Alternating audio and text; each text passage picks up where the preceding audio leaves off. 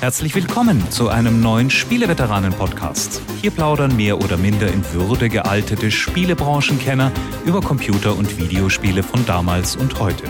Und nun viel Spaß mit der neuen Folge. Hallo, wen haben wir denn da in eurem Podcast-Feed?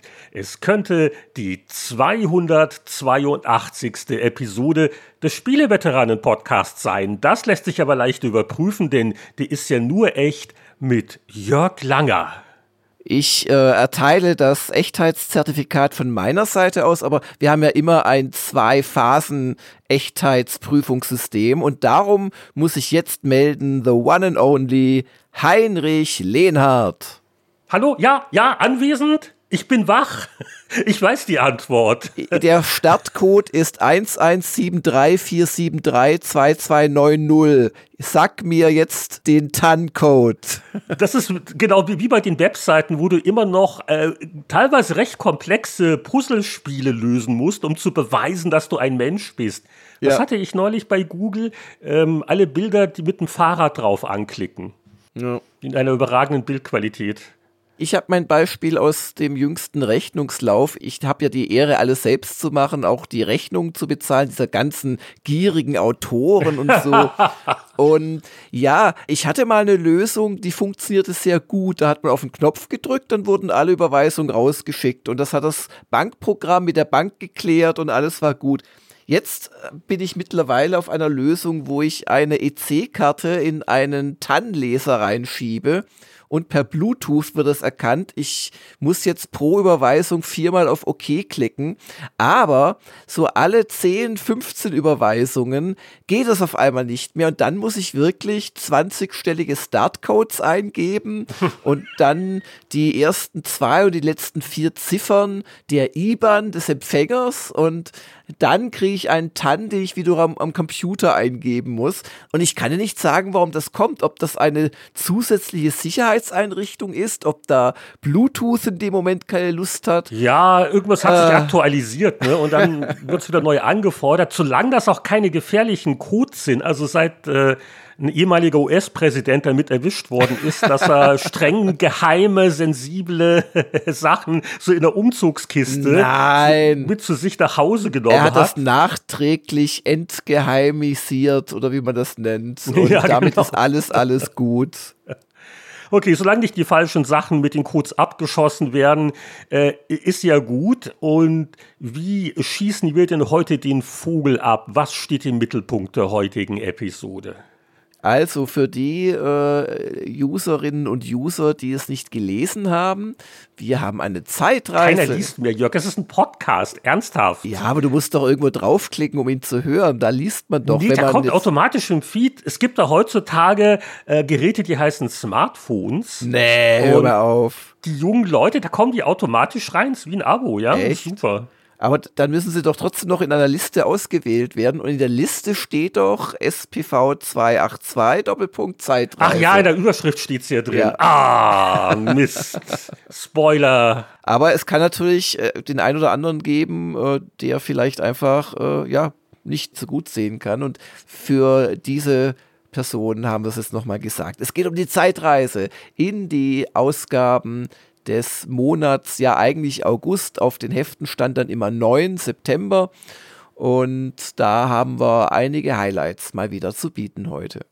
Und du, du hast ja auch ein Bonussegment äh, im Auge für just diese Zeitreise. Ja, seit einiger Zeit gibt es für die Patreon-Unterstützer ja eine zusätzliche Station, in der Regel mit einem Gast verbunden. Und im Patreon-Feed gibt es als Bonussegment eine Maniac mit Stefan Freundorfer und äh, ja, für äh, den Rest der Welt die üblichen Haltestellen in den vergangenen drei Jahrzehnten. Ja, bevor Zeit gereist wird, gibt's äh, die üblichen Einstiegsrubriken und da fangen wir ja gerne mit den News an. Und also ich glaube, in einer Woche wirst du uns alle möglichen News dann aus Köln erzählen können. Sind denn die Koffer schon gepackt bei dir? Äh, noch nicht, das plane ich dann am Montagabend zu machen, denn wir werden am Dienstag tatsächlich mit dem Auto gehen Kölle fahren. Und die Hotels sind dermaßen, also wirklich brachial teuer in den paar Tagen, dass ich zum ersten Mal, seit es die Gamescom gibt, mich weigere, irgendwie nach Köln selbst ins Hotel zu gehen, sondern wir werden so an der Autobahn so eine halbe Stunde vorher Station machen. Ich glaube, es ist eine Raststätte, aber das ist praktisch, dann kriegt man abends noch was zu trinken. Zum Übernachten oder um mal äh, schnell zu duschen? nee, äh, Übernachtung. Und es sollte sogar relativ ruhig sein und so und alles okay. Ähm, ja, und äh, dann geht es am Mittwoch tatsächlich äh, auf die Gamescom, die ja dieses Jahr ein bisschen abgespeckt ist, aber da wir auch ein bisschen abgespeckt haben und zwar einfach nicht so lange draufgehen werden, wir versuchen alles zu dritt an einem Tag zu schaffen, ähm, haben wir jetzt doch einen wirklich bis zur allerletzten Viertelstunde prall gefüllten Terminkalender. Also es gibt genug, um euch zu beschäftigen sozusagen. Äh, schon irgendwas, auf das man sich besonders freut oder redet man einfach nächste Woche drüber, wenn du zurück bist? Äh, am besten nächste Woche, weil es ein, zwei Sachen gibt, die ich auch schon spielen konnte oder präsentiert bekommen habe, unter anderem direkt vor Aufzeichnung dieses Podcasts, äh, über die ich noch nicht sagen darf. Und dann ist es, glaube ich, einfacher. Ich äh, mache nächste Woche ein richtiges Segment, wo ich. Bevor wir zu sehr drum rumreden, so scharadenmäßig, und ja, ich so genau. versuche, dir Umschreibung zu entlocken und die Rechtsabteilung fände das auch besser. Dann sage ich einfach mal mittelalterliche Holzschnitte. Ja. Okay, das kann doch nur bedeuten, äh, ja, also äh, vor allen Dingen bin ich dann gespannt auf deine Berichte von der Autobahnraststätte oder oh, es gibt auch Jugendherbergen oder so Zeltplätze. Ich meine ja, ja nur. Ja, ja. Ja, wir, wir äh, haben auch vor, zumindest einer von uns, vielleicht auch alle, auf diese Opening Night zu gehen. Am Dienstagabend ist eine Party, da weiß nicht ganz, wie sich das mit meinem Plan äh, verträgt, die ganze Zeit Maske zu tragen weil ich werde dann zwei Wochen später ins Flugzeug steigen nach Japan äh, wegen, wegen Doku. Und was glaubst du, wie sehr ich mich ärgern würde, wenn ich mir auf der Gamescom dann noch irgendwie Covid oder auch nur irgendwas anderes einfangen würde? Das würde mich sehr, sehr unglücklich machen. Ja, toi, toi, toi. Ja, ja vielleicht spare ich mir die Party. Ja, in deinem Alter, Jörg. Ja, in Wer meinem Alter. Es ist ja keine Party, wo irgendwas Spannendes passiert, aber da trifft man halt all die Leute, die man tagsüber nicht getroffen hat und die man immer nur auf diesen Partys trifft. Und das ist eigentlich immer sehr, sehr nett. Dich erkennt doch eh keiner, wenn du als Einziger mit einer Maske rumrennst. Na, ich habe ja noch den Vorteil meiner Körperdimensionen, äh, da erkennt man mich schon. Oh, unter mir schwäbelt es ein bisschen. Ach, das kann nur der Langer sein. Alleinstellungsmerkmale nennt man sowas. Genau. Nein, aber ich, ich, also wieder warten, freue ich mich sogar auf die Gamescom, was mir lang nicht mehr passiert ist. Also klar, man, wenn man dann dort ist, ist man im Trubel drin und findet es auch gut und sieht ja auch spannende Sachen und nicht so spannende, klar. Aber dieses Mal ist es halt wirklich die erste Messe seit 2019, die ich besuche. Ja, da weiß man es doch wieder zu schätzen und fragt sich, äh, ja, wer weiß, was ein Eimjahr ist, ne? was den Leuten dann wieder einfällt, warum man es nicht machen kann, welche Krise dann auf uns wartet. Deswegen genieße den Augenblick. Ja, das tue und ich. Und die Bockwurst mit Kartoffelsalat für 20 Euro. Genau, Nein, das Kölsch und das wird schon nett werden. Aber zum Glück gab es auch schon im Vorfeld der Gamescom so eins, zwei News. THQ hatte irgend so ein, ein Showcase. Da ist mir ein äh, Titel so ein bisschen aufgefallen. Äh, und zwar ist das ein Reboot, ein Reimagining, also eine komplette Neuauflage von einem Spiel, das jetzt dann auch äh, ja, 30 Jahre alt ist, wenn das Kopfrechnen bei mir noch einigermaßen funktioniert. 1992 erschien bei Infogram Alone in the Dark, ein äh, damals unglaublich innovatives Polygon Third-Person Grusel Action Adventure, der der Opa von Resident Evil, wenn man so will. Dass man heute nicht mehr wirklich nachempfinden kann in seiner Faszination, weil da die Grafik wirklich mit ihren klobigen ja. Figuren Ja, aber die Erinnerung ist noch heiß und innig und viele fanden. Nee, du, du, das, das war damals schon anstrengend. Ich hatte das für irgendjemanden mal äh, damals getestet und das war auch nicht nur alles super und toll. Habe ich das nicht für die DOS mal? So 7 von ja, 10? und feste Kameraperspektiven und Pipapo äh, auch. Ja. ja. genau. Also das ist wirklich ein Spiel, da muss man da gewesen sein zu der Zeit. Aber äh, genau, was du gesagt hast, dass, äh, oh, auf einmal wechselt die Kamera in dem Raum und da wird was größer und kleiner. Faszination 3D. Ähm, Kampfsystem war ein bisschen sperrig. Naja gut, auf jeden Fall Alone in the Dark ist natürlich im Laufe der Jahrzehnte öfters fortgesetzt worden. Ich habe es aber dann nicht mehr so richtig verfolgt und es war auch nicht immer toll, glaube ich. Gab es nicht auch mal eine Verfilmung? Ja, das war, glaube ich, von einem ganz hochklassigen Regisseur. Lass mich mal kurz hier nochmal checken. Ah ja, hier steht's, Uwe Boll. also ich, ich habe ihn nicht gesehen. Und äh, warum nicht? Bin jetzt halt gespannt, Inwieweit das noch überhaupt was mit dem Original zu tun hat. Natürlich soll das modern jetzt alles werden. Genau, das hatte doch diese Panzersteuerung links, rechts, vor, zurück und so, ja, ja. Ja, ja, auch die Perspektive. Also die ersten Screenshots sehen auch wirklich modern aus, was auch nötig ist, weil wie gesagt, das alte Ding will keiner mehr spielen. Erinnert mich so ein bisschen von der Perspektive vielleicht so an Resident Evil 4, ist ja auch nichts Schlechtes. Und so halt Story und, und Setting ähm, sind halt wie im Original und du hast auch wieder die Wahl zwischen äh, zwei Charakteren und die dann auch unterschiedliche Dinge teilweise erleben. Und ja, also das, das finde ich irgendwie ganz cool und ich hoffe, sie verbocken das nicht. Und das wird gemacht von einem Entwicklungsteam, von dem ich aber noch nie was gehört hatte, aber keine Vorurteile. Und zwar was sagst du denn zu Pieces Interactive, irgendwelche Schweden? Nee, sagt mir auch nichts. Ja, genau. Also, vielleicht wird es was Nettes, vielleicht wird es was ganz Schreckliches. Und haben die gesagt, wann das kommt? Wäre ja schon cool, noch im Jubiläumsjahr. Also, Alone in the Dark kehrt zurück kann man sich vielleicht dann auch als Spieleveteran-Podcast mal anschauen, wenn es. Ja, ja, genau. Also auch, auch, auch, vielleicht das alte mal wieder angucken, aber das ist äh, ein bisschen anstrengend, aber interessant. Genau, also vormerken. Hier, Ablage. Ich habe eine Idee, ich darf mir das Neue anschauen und du spielst das alte nochmal durch. Ich darf das alte spielen. Ja, was sagt ansonsten Microsoft, wenn es sich nicht gerade beschwert, dass Sony den Game Pass sabotiert und da nicht mehr in allen Territorien mit allen Titeln drin ist?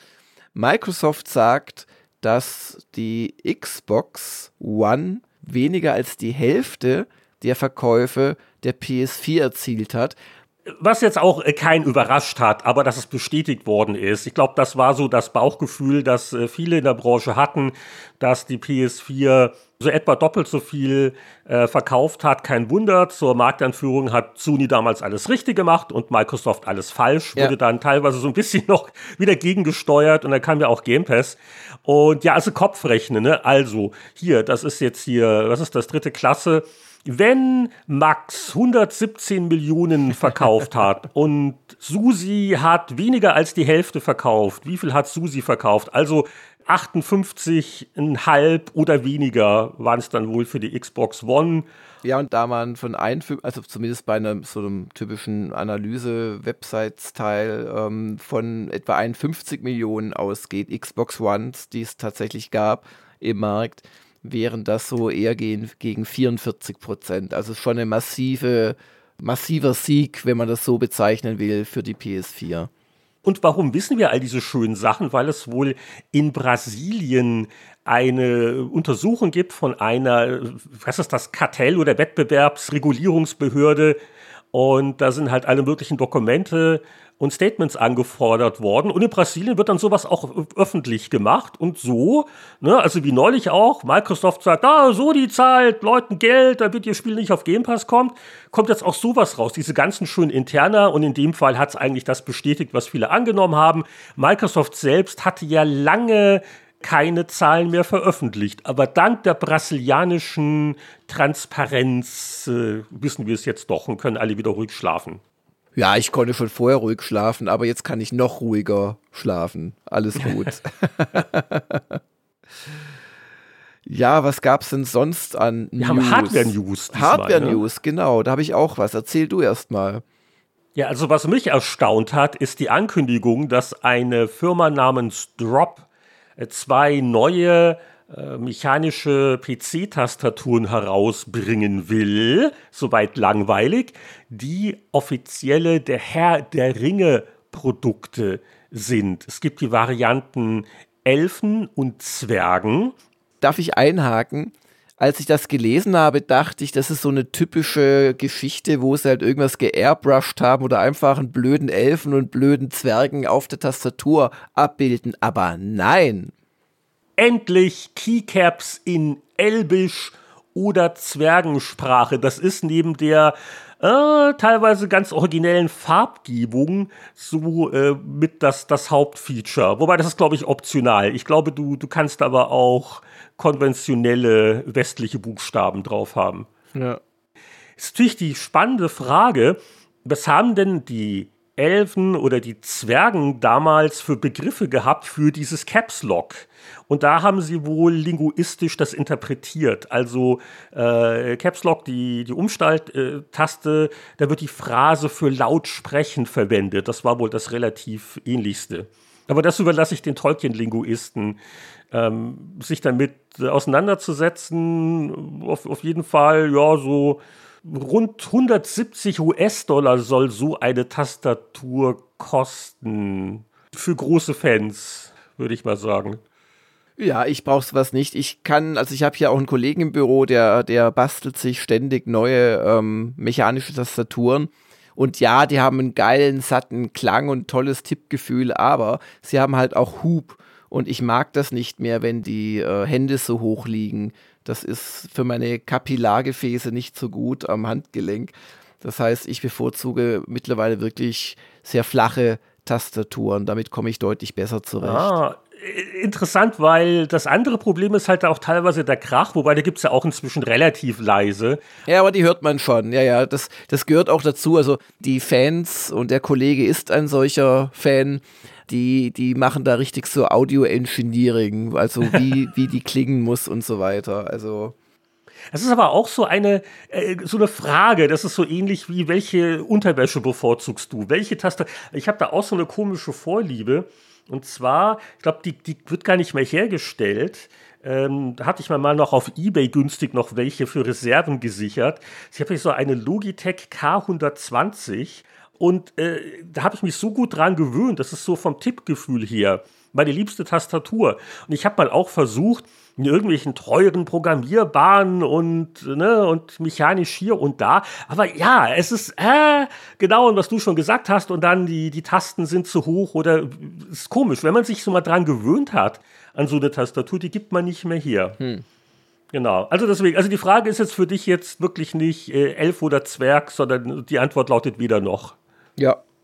Aber lass uns doch mal von den News zu der Frage kommen, was haben wir zuletzt gespielt? Ah, ich, hier, hier, ich bin wach. Ich, ich zuerst. Also, anwesend.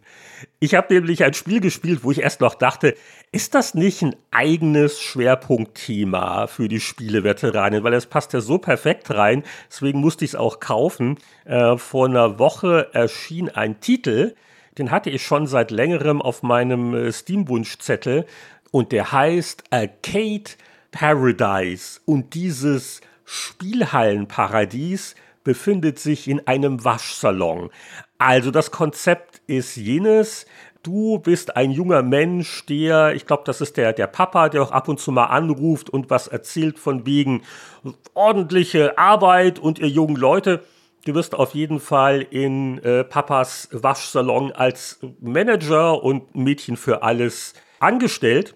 Und das bedeutet, dass man allen möglichen Routinekram macht, es eine Müll aufsammeln, das Klo wird auch mal gereinigt und äh, Wäsche wird von Kunden abgegeben, dann belädt man die Waschmaschine und dann ist es nach zweieinhalb Minuten fertig, dann belädt man den Trockner und dann, wenn man das dann wieder abgibt, dann kriegt man Geld dafür. Aber es gibt also ein Hinterzimmer und da stehen ein paar Spielautomaten rum, irgendwie ausrangiert und keiner wollte sie mehr. Okay. Und du kommst dann auf die tolle Idee, hm, könnte man nicht mit diesen Spielautomaten Geld verdienen? Also du verwandelst quasi den Waschsalon in eine Spielhalle Stück für Stück, bist aber am Anfang immer noch auf dein Wäschereieinkommen angewiesen, denn das brauchst du, um weitere Spielautomaten zu kaufen, die man online bestellen kann. Und alles hat ein schönes frühe 90er Jahre Flair. Also der Computer, den du da auch bedienst, der hat so einen Netscape-ähnlichen Browser.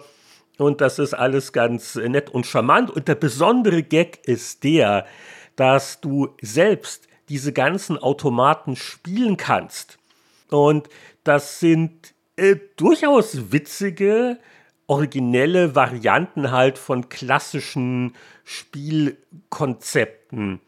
Und es, es, gibt, es geht also los, es gibt eine Pac-Man-Variante, aber so mit äh, alt Grand Theft Auto äh, Grafikstil und wo man, äh, wenn man erwischt wird, dann sogar noch zu Fuß versuchen kann, ins nächste Auto zu kommen, um dann weiter durchs Labyrinth zu fahren.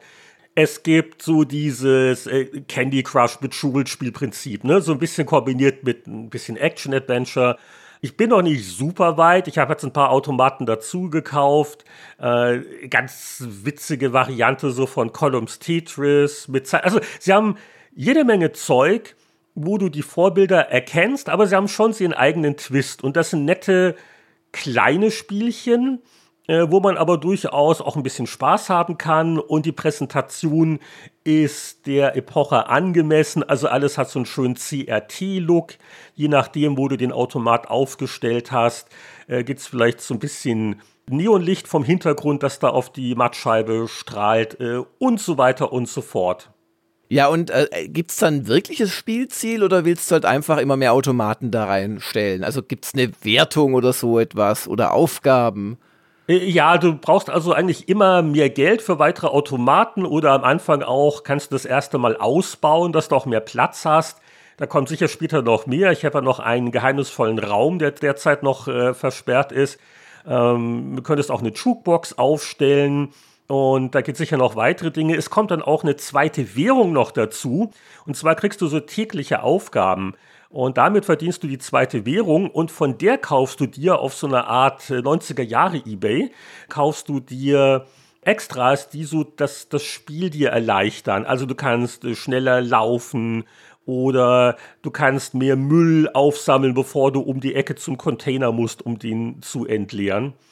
Und äh, also du wirst da schon ganz gut beschäftigt. Und, und, und ja, so ein ganz eindeutiges Spielziel habe ich noch nicht entdeckt. Halt, man, man freut sich halt schon drauf, wenn neue Automaten angeboten werden und man die sich leisten kann, weil man will sie auch selbst ausprobieren. Und äh, es gibt auch ein paar Einstellungen, wie teuer ist der Automat, äh, leicht oder schwer. Wenn du einen neuen populären Automaten hast, dann kriegen die Automaten neben ihm einen leichten Beliebtheitsbonus. Und wenn du selbst an Automaten spielst und da vielleicht gewisse Leistungen schaffst, da gibt es also auch so, so Ziele, dann äh, wird der Automat auch ein bisschen populärer. Also das ist schon ganz witzig verknüpft. Also würde ich jetzt sogar mal reinschauen, aber ich glaube nicht, dass ich mich tagelang reinbeißen würde. Ja, und ich bin auch ein bisschen, also enttäuscht klingt vielleicht ein bisschen herb. Ich bin nicht ganz so begeistert, wie ich es gerne wäre weil es ist doch eine etwas zähe Angelegenheit und äh, du verbringst schon einiges an Zeit damit, gerade am Anfang, wenn du auf die Kohle angewiesen bist, also da ständig die, die, Wäsche in die Trockner und wieder raus und zurück und das wiederholt sich schon sehr. Und äh, man, man traut sich kaum mal selbst auch was zu spielen, weil es ist ein ständiger Zeitablauf. Irgendwann ist der Arbeitstag zu Ende. Oder du kriegst dann, da hast du so eine schöne Casio-Armbanduhr, so eine Meldung, ah, der Trockner ist jetzt fertig. Wo dann übrigens auch der Bildschirm zum Teil verdeckt wird, was nicht gut ist, wenn du gerade versuchst, irgendwas Kniffliges im Spiel zu machen. Und ich habe fast das Gefühl, vielleicht nur weil es kurzweiliger ist, äh, wenn du ein Spiel selbst spielst, läuft die Zeit irgendwie zu schnell ab. Mhm. Und das sind so Kleinigkeiten, ich weiß nicht, ob sie da irgendwas noch patchen werden. Äh, sicher nicht von einem riesen Team gemacht. Ich glaube, die Entwickler haben den schönen Namen Nosebleed Interactive. Und äh, mal, mal gucken, was da noch kommt. Aber der Spielablauf, also mir ist das äh, ein bisschen zu ereignisarm und es wirkt ein bisschen zu gedehnt. Äh, was ich auch wieder verstehen kann, weil wenn die Leute zu schnell die Automaten alle kennen, was ist dann noch meine Motivation? Also es ist eher eine Spielerei als ein richtiges Spiel. Ich glaube, das kostet so knapp unter 20 Euro. Meine Empfehlung wäre, wer die Idee nett findet, packt das mal auf eure Liste. Ich habe jetzt den Kauf nicht, nicht wirklich bereut, weil es einfach äh, ein, ein sehr relaxtes, so Chill-Spiel ist. Aber man muss sich darüber im Klar sein, also wenn man hier viel schnell Fortschritt und konkret und überhaupt, also das Spiel nimmt sich seine Zeit. Hm, schön ist wirklich so der, der Charme der Automaten und dass sie halt nicht äh, nur plumpe Klons gemacht haben, sondern so ein bisschen Spielideen variiert haben. Ich habe so ein Ding, das äh, fühlt sich an wie so, so, so ein Hauch von Dick Duck mit ein bisschen mehr Boulder Dash noch drin und dann gibt es noch Extras und da, das wird dann sogar auch äh, gemerkt, quasi, wenn man irgendwie was freigeschaltet hat für spätere Spielversuche. Also es, es hat schon was, aber äh, ja, es hat seine Längen, äh, es hat aber auch viel Charme und deswegen, ich bin so halbwegs zufrieden, aber nicht äh, total begeistert von Arcade Paradise. Ja, ich habe ein ganz anderes Kaliber versucht zu spielen mal wieder. Äh, und zwar das gute alte Dwarf Fortress, das seit mittlerweile, äh, ich glaube, 16 Jahren in Entwicklung ist bei Ten Bay Games. Du erinnerst dich vielleicht dunkel, so ASCII-Zeichen, die zu ganz schmucken Landschaften zusammengestellt werden. und wo das Spiel damit beginnt, dass dein Rechner etwa zehn Minuten lang erstmal die Historie der Spielwelt auswürfelt, wo dann nicht nur Imperien entstehen und vergehen, sondern auch einzelne Helden zu Demigods aufsteigen, irgendwelche Familienfäden beginnen. Das alles wird nur gemacht, damit du dann eine Spielwelt äh, bekommst, wo irgendwo dann ein Fetzen liegt, wo drauf steht, äh, Heinrich der Siebte tötete vor 400 Jahren Jörg den fünften und seitdem. Und das ist dann aber auch wirklich so in der Spielwelt. Und ähm, eigentlich ist Dwarf Fortress ein äh, ja, Aufbau, Wirtschafts-, äh, Zwergen-, Bauarbeiter-, Camp-Management-Spiel. Aber es hat auch, und das ist wohl fantastisch, es hat unglaublich viele Fans, weil halt unglaublich viel passieren kann. Also es wird in einer unfassbaren Komplexität bis ins kleinste Detail alles simuliert. Also diese Zwerge haben dann Stimmungen oder äh, Krankheiten oder deine Mine läuft mit Blut voll oder mit Säure. Also da kann unglaublich viel passieren äh, weil die so wahnsinnig viel simulieren. Aber darum werden sie halt auch seit 16 Jahren nicht fertig, weil sie sich dann mit intrikaten äh, Details beschäftigen, die außer den beiden Programmierern, das sind so zwei Brüder, jedem auf der Welt wahrscheinlich unwichtig wären. Aber dieses Spiel hat auch seit vielen Jahren einen Adventure-Modus und da wird es quasi zu so einem normalen Hack oder Roguelike oder wie auch immer. Allerdings zu einem unglaublich komplizierten, weil du spielst ja immer noch in dieser äh, Spielwelt, wo Layer upon Layer upon Layer äh, von Historie und, und Ruinen und ta, ta, ta aufgetürmt ist und wo alles im Haarkleinsten simuliert wird. Und ich habe mich äh, mit einer zusätzlichen Schwierigkeit konfrontiert. Ich wollte es nicht auf dem PC spielen, sondern auf meinem Mac. Und da gibt es dann tatsächlich etwas, das nennt sich, es gibt sogar zwei Varianten, ich habe eine davon ausprobiert, das nennt sich Lazy Mac Pack.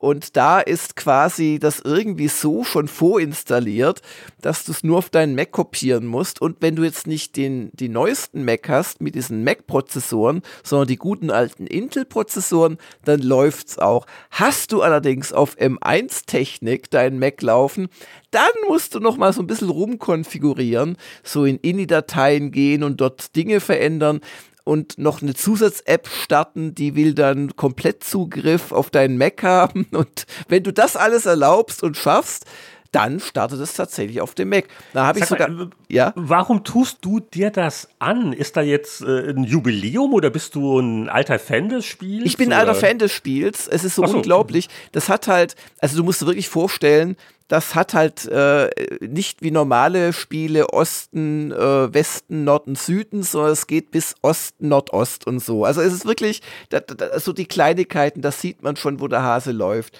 Oder wenn du ins Inventar guckst, da hast du halt nicht nur eine Rüstung und einen Helm, sondern du hast alles mögliche, den Lower Body, den Upper Body, rechts und links, den Kopf, die Ohren, Right Hand, Left Hand, Right Paw, Right, äh, was weiß ich, weil du kannst auch so Tierwesen spielen. Es ist also unglaublich äh, aufgedröselt alles und ähm, alle deine Körperteile, es sind also, es wird wirklich aufgeschlüsselt in etwa 20 verschiedene Körperteile können einen Status haben, sie können äh, verletzt sein, sie können bluten, sie können abfallen. Und das wird halt im Kampfsystem genutzt. Und es ist so unglaublich, was bei diesen Kämpfen passiert.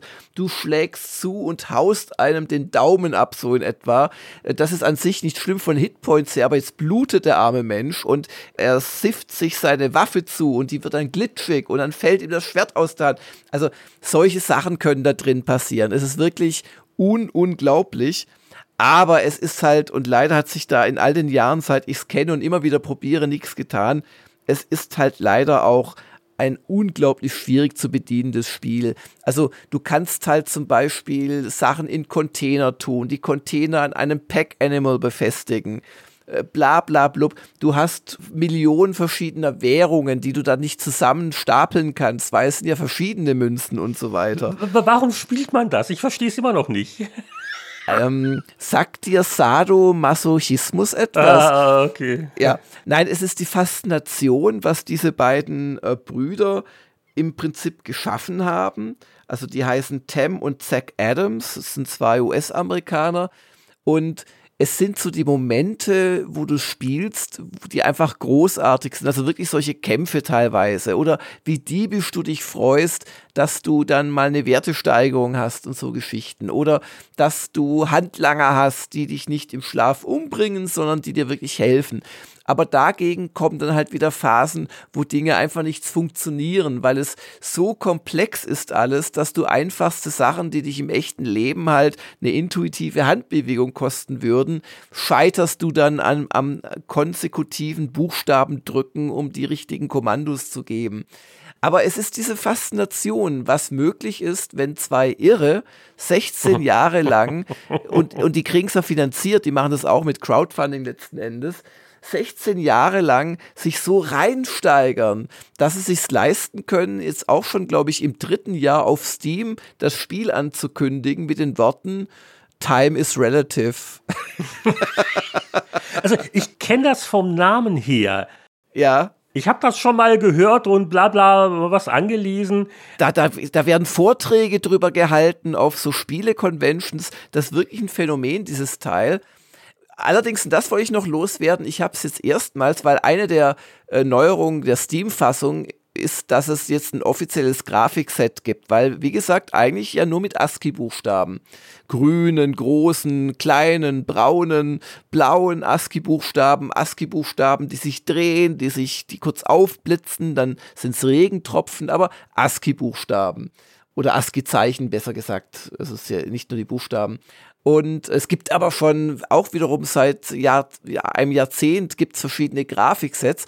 Und ich habe es jetzt mal mit einem Grafikset gespielt, wo mein äh, Tigerwesen halt nicht ein Ad-Zeichen ist und wo Mountains keine großen M's sind und kleine M's stehen für, keine Ahnung, Mangos oder irgendwas, sondern wo das alles halt so in alter, was will man das nennen, 8-Bit, 16-Bit Grafik dargestellt wird. Aber ich muss dir sagen, diese völlig chaotische Zeichensatz, also ASCII-Grafik, gefällt mir irgendwie besser. Die ist cooler.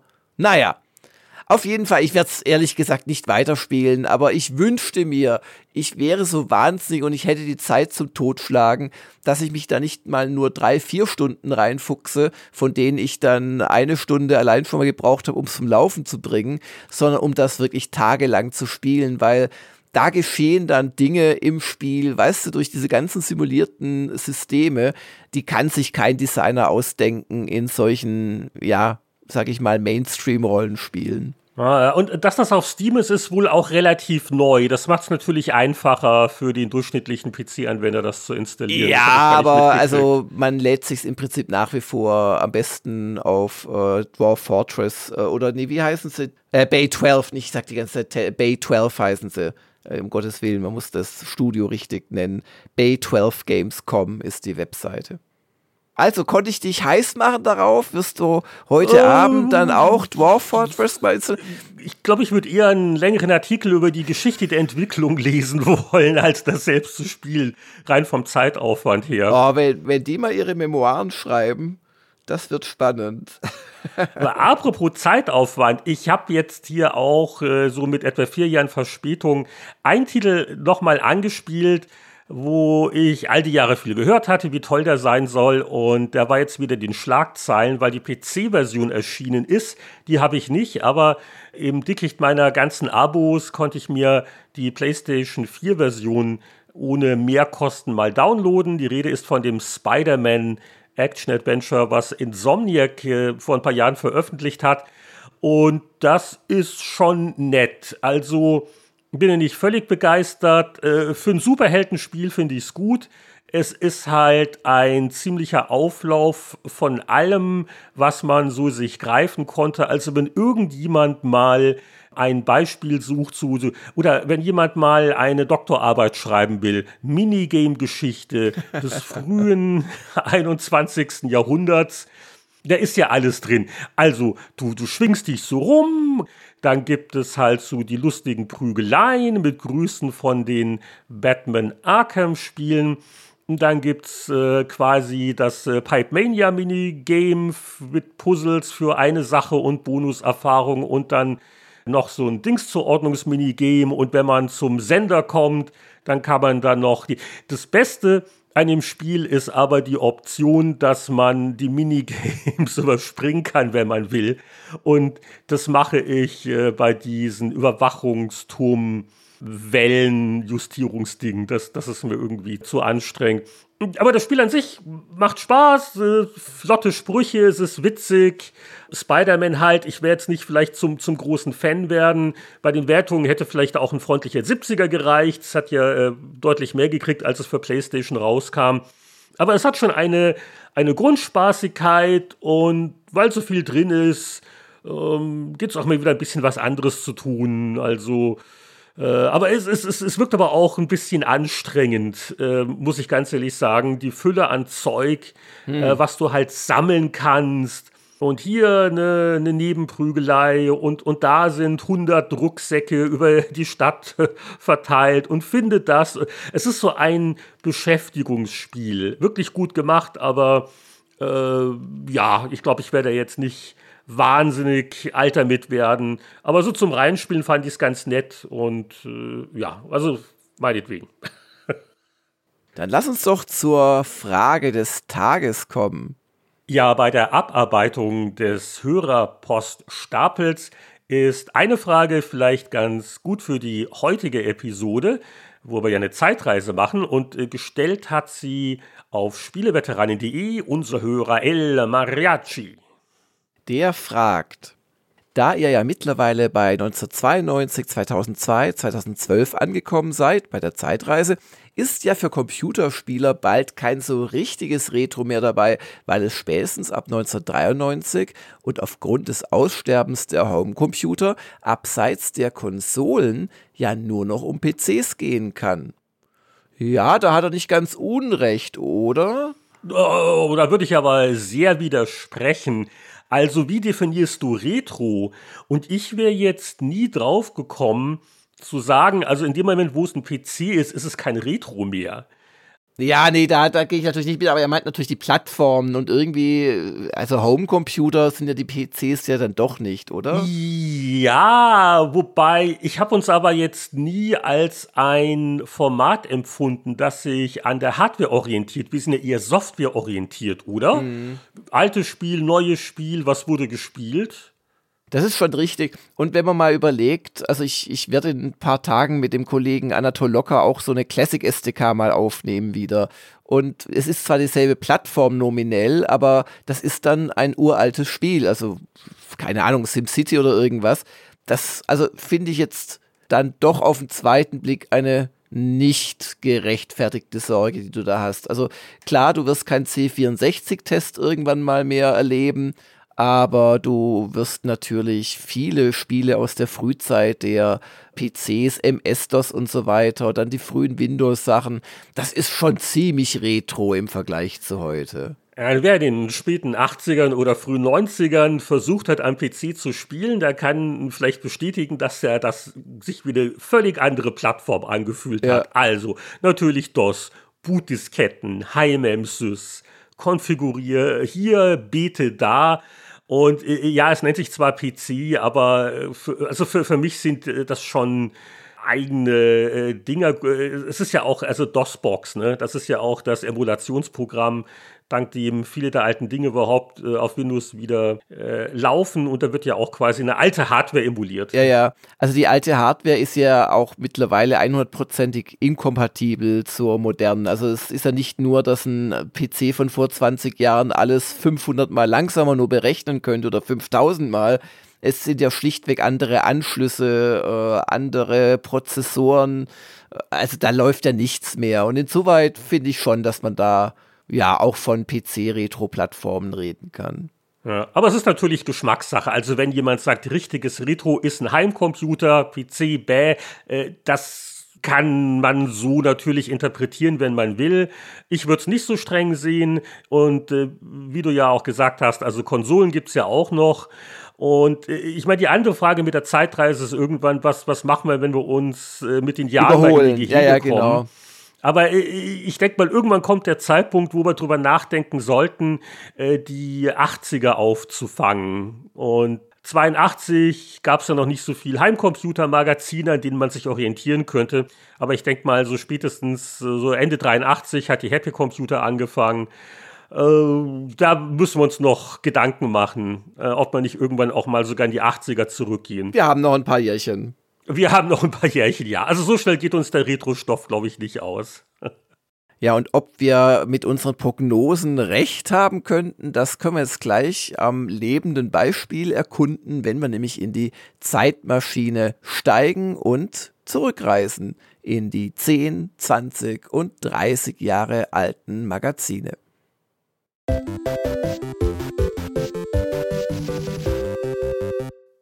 So, ich hoffe, alle sind wohl auf und die Klamotten passen noch. Wir sind nämlich jetzt im Jahre 2012 angekommen und beginnen unsere Zeitschriften-Zeitreise mit äh, GameStar in Print und gucken auch mal, was die jungen Leute bei Gamers Global damals so gespielt haben die jungen Leute bei Gamers Global also, sind auch nicht mehr so jung. Genau, vor zehn Jahren waren sie auch noch nicht, nicht mehr so jung.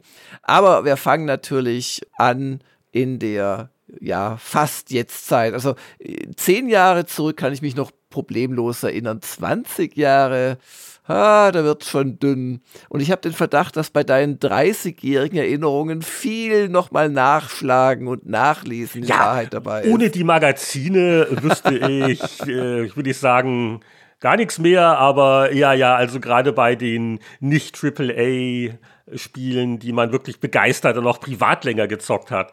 Äh, das war so viel Zeug jeden Monat. Nee, nee, also all die lieben Menschen, die diese alten Hefte mal auf den Scanner gepackt haben. Die nehme ich jeden Abend in mein Nachtgebiet auf. Ui. und ein Spiel auf dem GameStar-Titel und ich bin ja immer so begeistert, wenn ich hier die Brücken zwischen Gegenwart und Vergangenheit erkennen kann, denn das wäre mir fast noch eine Newsmeldung wert gewesen, aber nicht ganz. Aber äh, die Ankündigung kam jetzt, dass äh, nach zehn Jahren ein Spiel namens Guild Wars 2 in Kürze auf Steam. Erstmals auf Steam ist und dann wird es auch erstmals komplett mit allem da drin sein. Ja, weil das ist ja mittlerweile, oder es war ja damals schon, das war ja bei Guild Wars immer die große Nummer, keine Monatsgebühr. Aber also halt ständige Add-ons, genau. Und viele ja. Add-ons, damit haben sie halt ihr Geld gemacht. Und ja, kaum vergeht ein Jahrzehnt, aber das bedeutet auch, dass wir hier eine wirklich sehr schicke Guild Wars 2 Artwork auf dem GameStar-Titel erblicken. Und das ist eine putzige Artwork. Also eigentlich sehen wir da, um Gottes Willen, frag mich nicht, wie diese Rasse heißt, aber ich sag mal einen doppelgehörnten Bären in Rot mit einem Wüstenschwert. Zumindest kann man das in der Abonnentenfassung des äh, Titels erkennen. Äh, bei der wieder mal völlig gekleisterten Kiosk-Version guckt noch so ein halber Kopf raus in etwa. Aber ähm, es ist natürlich trotzdem äh, sogar für mich als nicht Guild Wars-Fan sofort als Guild Wars zu erkennen. Also ich, ich, ich bringe das noch zusammen, quasi Artwork und Spiel. Und ja, also über 200 Stunden gespielt, schrieb damals die GameStar auf dem Cover. Ja, und auf dem Titel heißt es auch alles, was sie zum Mega-MMO wissen müssen. Nur hat es nach 200 Stunden nicht für eine richtige Wertung gereicht. Es gibt also, Anführungszeichen, nur eine Wertungstendenz, die ist äh, ausgezeichnet. Aber das ist halt die Krux mit den MMOs und natürlich auch die Krux mit dem Printvorlauf, weil wir werden gleich merken, dass es in Gevers Global eine Wertung gegeben hat, aber auch mit äh, Test und, und ja. Nachtest und aber das, war auch leicht, nicht, ne? das war auch nicht optimal. Also das ist nicht gut gelaufen damals, ohne dass, dass man da jemanden Vorwurf machen kann. Was wir bei Gamers Global gemacht haben, ich weiß nicht, wahrscheinlich hatte die GameStar vielleicht Vorabzugang, den hatten die, die wir hatten nicht. sicher äh, die, die Beta äh, bei den 200 Stunden drin, ja, vermute ja. ich mal. Weil wir hatten nur diesen drei Tage Headstart, den, den man, ich weiß nicht, ob das auch äh, irgendwelche Fans bei bestimmten Stufen oder Beta-Tester bekommen haben. Auf jeden Fall für die Magazine, die sind drei Tage vorher gestartet. Nur sind natürlich drei Tage, selbst wenn das der Carsten Scholz, der sich da bestimmt von den drei Tagen 48 Stunden oder so reingehängt hat, keine Ahnung. Wie, der hat geschlafen zwischendurch? Ja, geht's aber los. Er ist zweimal aufs Klo pro Tag und hat zweimal essen dürfen. Wow. Und ähm, der äh, hat dann halt das auf der Grundlage getestet. Wir haben das aber auch geschrieben. Also wir waren da offen und haben gesagt, also diese Wertung kann sich auch noch ändern und haben dann eine 9-0 gegeben. Und dann war der Kasten selbst aber doch recht schnell sehr unglücklich damit. Und dann haben wir so sechs Wochen später nochmal einen äh, weiteren Test gemacht, wo er wesentlich mehr Spielzeit nochmal investiert hatte. Und da ist er dann auf 8.5 runter, wegen, wenn ich mich recht entsinne, Designmängel, die man eben erst nach sehr langer Stundenzeit bemerkt, die aber dann einfach äh, unbestreitbar da sind und ein bisschen auf den Spaß schlagen. Ja, klar, es geht ja nicht anders. Und wie wir gleich dann noch bei einem anderen Spiel in der GameStar sehen werden, nicht nur bei MMUs wurde das langsam zu einem Problem für die Tester der Zeitaufwand, der nötig ist und ja, ja. Äh, durch Patches ändert sich was. Ah, interessant, also 9.0 war die ursprüngliche Wertung und dann beim Nachtest kam eine 8.5 raus, ja, aber genau. das, das, deckt sich aber, glaube ich, auch so mit dem, was ich so in Erinnerung habe von der Qualität, wobei ich es auch eher von Previews auch kannte und äh, ich habe sicher auch mal angespielt, aber, aber nicht, nicht richtig. Übrigens, wir hatten das war dann äh, ein bisschen vorher auch schon, als wir mit dem Buff-Print-Magazin gestartet sind, hatten wir ja auch diese Problematik und da hatten wir dann das Konzept der Test-Updates. Also wir hatten versucht, für die großen MMOs Spezialisten zu identifizieren, ja, die die Dinger die langfristig spielen und dabei bleiben. Und dann kann sich auch mal eine Wertung nach oben oder auch mal nach unten ändern. Und es war bei World of Warcraft relativ leicht, aber so bei, so bei EverQuest 2, du weißt, was ich meine, also bei den nicht ganz großen MMOs, also da Leute zu finden, die das wirklich privat noch immer wieder weiterspielen, um dann vernünftig die äh, Änderungen bewerten zu können, das ist schwierig. Ja, dann darf ich doch einfach mal den Carsten Scholz zitieren, noch aus seinem 9.0-Test. Natürlich liefert Guild Wars 2 keine radikale Genre-Revolution, typische MMO-Mechanismen findet ihr hier ebenso. Loben kann ich das Spiel aber dafür, dass die Aufgaben sehr abwechslungsreich sind. Wichtig ist, dass das Eventsystem in der Praxis einfach super funktioniert. Niemand nimmt irgendwem irgendetwas weg und so entsteht zu keiner Zeit auch nur der Hauch von Konkurrenz unter den Spielern. Und obwohl man eben nicht in einer festen Gruppe unterwegs ist, bleibt bei mir stets das Gefühl, dass ich mit den anderen Helden zusammenspiele. Ebenfalls eine tolle Erfindung, die Skalierung der Charaktere auf die Schwierigkeit der Events. so bleiben auch Aufgaben in allen anderen Gebieten stets ausreichend anspruchsvoll, was besonders dann toll ist, wenn ich mit Freunden zusammenspielen möchte, die weniger Zeit als ich investiert haben. Als ärgerlich empfinde ich bisher eigentlich nur das Balancing der Erfahrungspunkte. Also er klagt dann drüber, dass man im Prinzip immer wieder, also auch so eine Form von Grind machen muss, um überhaupt quasi dann up to date zu bleiben. Aber du, also wirklich Respekt, innerhalb von drei Tagen dann auch den, den Mut zu haben, zu sagen, okay, so sehe ich das jetzt. Und äh, das ist natürlich auch ganz wichtig, haben auch bei Buff damals gemacht. Also es war immer so, das ist der Stand. Äh, ja, du musst da transparent so sein. Ja, ja. das ist der, sonst, also MMOs sind, sind da wirklich furchtbar.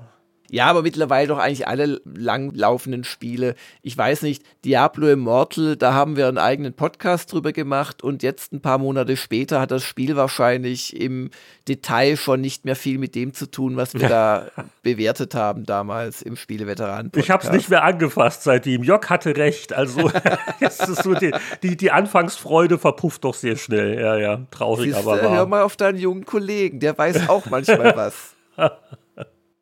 Ja, das nächste MMO kommt gleich. Aber, aber du, der, der El Mariachi vorhin mit der Frage, also wenn ich mir das so angucke, Guild Wars 2 in der Zeitschriften Zeitreise, das ist nur zehn Jahre alt und fühlt sich ja immer noch wie ein aktuelles Spiel an mit der Steam-Sache. Das ist schon irgendwie komisch, ne? Aber so, ja, so ist ja, es ja. halt. Das spricht aber auch für dieses spezielle Spiel. Äh, ja, also alles, was sich so lange hält, Respekt, Respekt.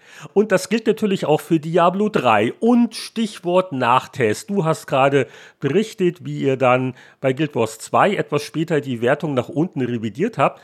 Und äh, bei der GameStar äh, ist etwas Ungewöhnliches geschehen. Da hat man jetzt die kürzlich erst vergebene Wertung für Diablo 3 um 5% nach unten korrigiert, von 90 auf 85%. Also es gab hier einen aktualisierten Test und der Michael Graf hat das ganz gut erklärt, was da passiert ist. Der Michael schrieb, ein nachträglicher Wertungsabzug von 5 Punkten, das ist ein Novum in der GameStar-Geschichte. Ich kann jeden verstehen, der sich nun fragt, warum nicht gleich so? Weil zum ursprünglichen Testzeitpunkt noch nicht absehbar war, wie sich Diablo 3 in den Folgewochen und auf Inferno, also der höchsten Schwierigkeitsstufe, entwickeln würde. Ich bleibe dabei, dass Blizzards Monster Huts auf den niedrigen Anspruchsstufen einen Heidenspaß macht und die 90er Wertung verdient. Im Endgame mutiert Diablo 3 aber zu einem anderen Spiel, genauer gesagt zu einem schlechteren Spiel. Blizzard hat das Itemsystem offenkundig nicht durchdacht, neben ausgeglichenen Fundstücken fehlt einfach die Abwechslung.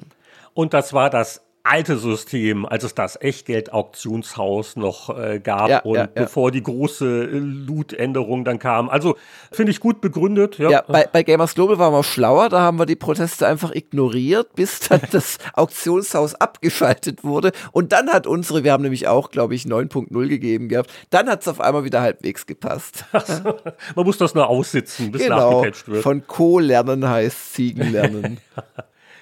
Und äh, beim nächsten großen Test in der Ausgabe, Mann, die MMOs, die waren wirklich überall. Äh, das war ein Spiel, das habe ich in der GameStar gesehen. Und ich, ach ja, dieses Funcom-Ding, das fand ich ganz nett. Und dann fragt man sich, ah, das habe ich so gut in Erinnerung. Wahnsinn, mein Mördergedächtnis. Naja, bis ich dann beim Nachschauen auf Gamers Global gemerkt habe, ich habe das ja auch für euch getestet damals. Also ich hatte äh, alle möglichen Gründe, The Secret World zu spielen. Auch ein Titel, der uns jahrelang auf Messen immer wieder beschäftigt hat. Während der Entwicklung wurde angekündigt von Funcom als ein storylastiges MMO, was sich so um Verschwörungstheorien dreht und Mystery und überhaupt. Und 8.0 hatte ich in Gamers Global gegeben und in der GameStar, da gibt es irgendwie gar keine Wertung. Da hat man so ein bisschen seine Lektion gelernt gehabt, nach dem Motto bei MMOs immer noch ein bisschen aufpassen, bevor wir was runterschreiben. Mm. Und äh, wie gesagt, der äh, Vorlauf ist halt länger. Da hat die Webseite immer ein bisschen äh, Zeitvorteile. Dann lass mich doch mal den Jochen Gebauer verlesen. The Secret World ist für mich das, was die Old Republic nie so wirklich war, ein Story-MMO, das sich tatsächlich wie ein Story-MMO spielt und nicht nur wie ein World of Warcraft mit darüber gestülpter Geschichte.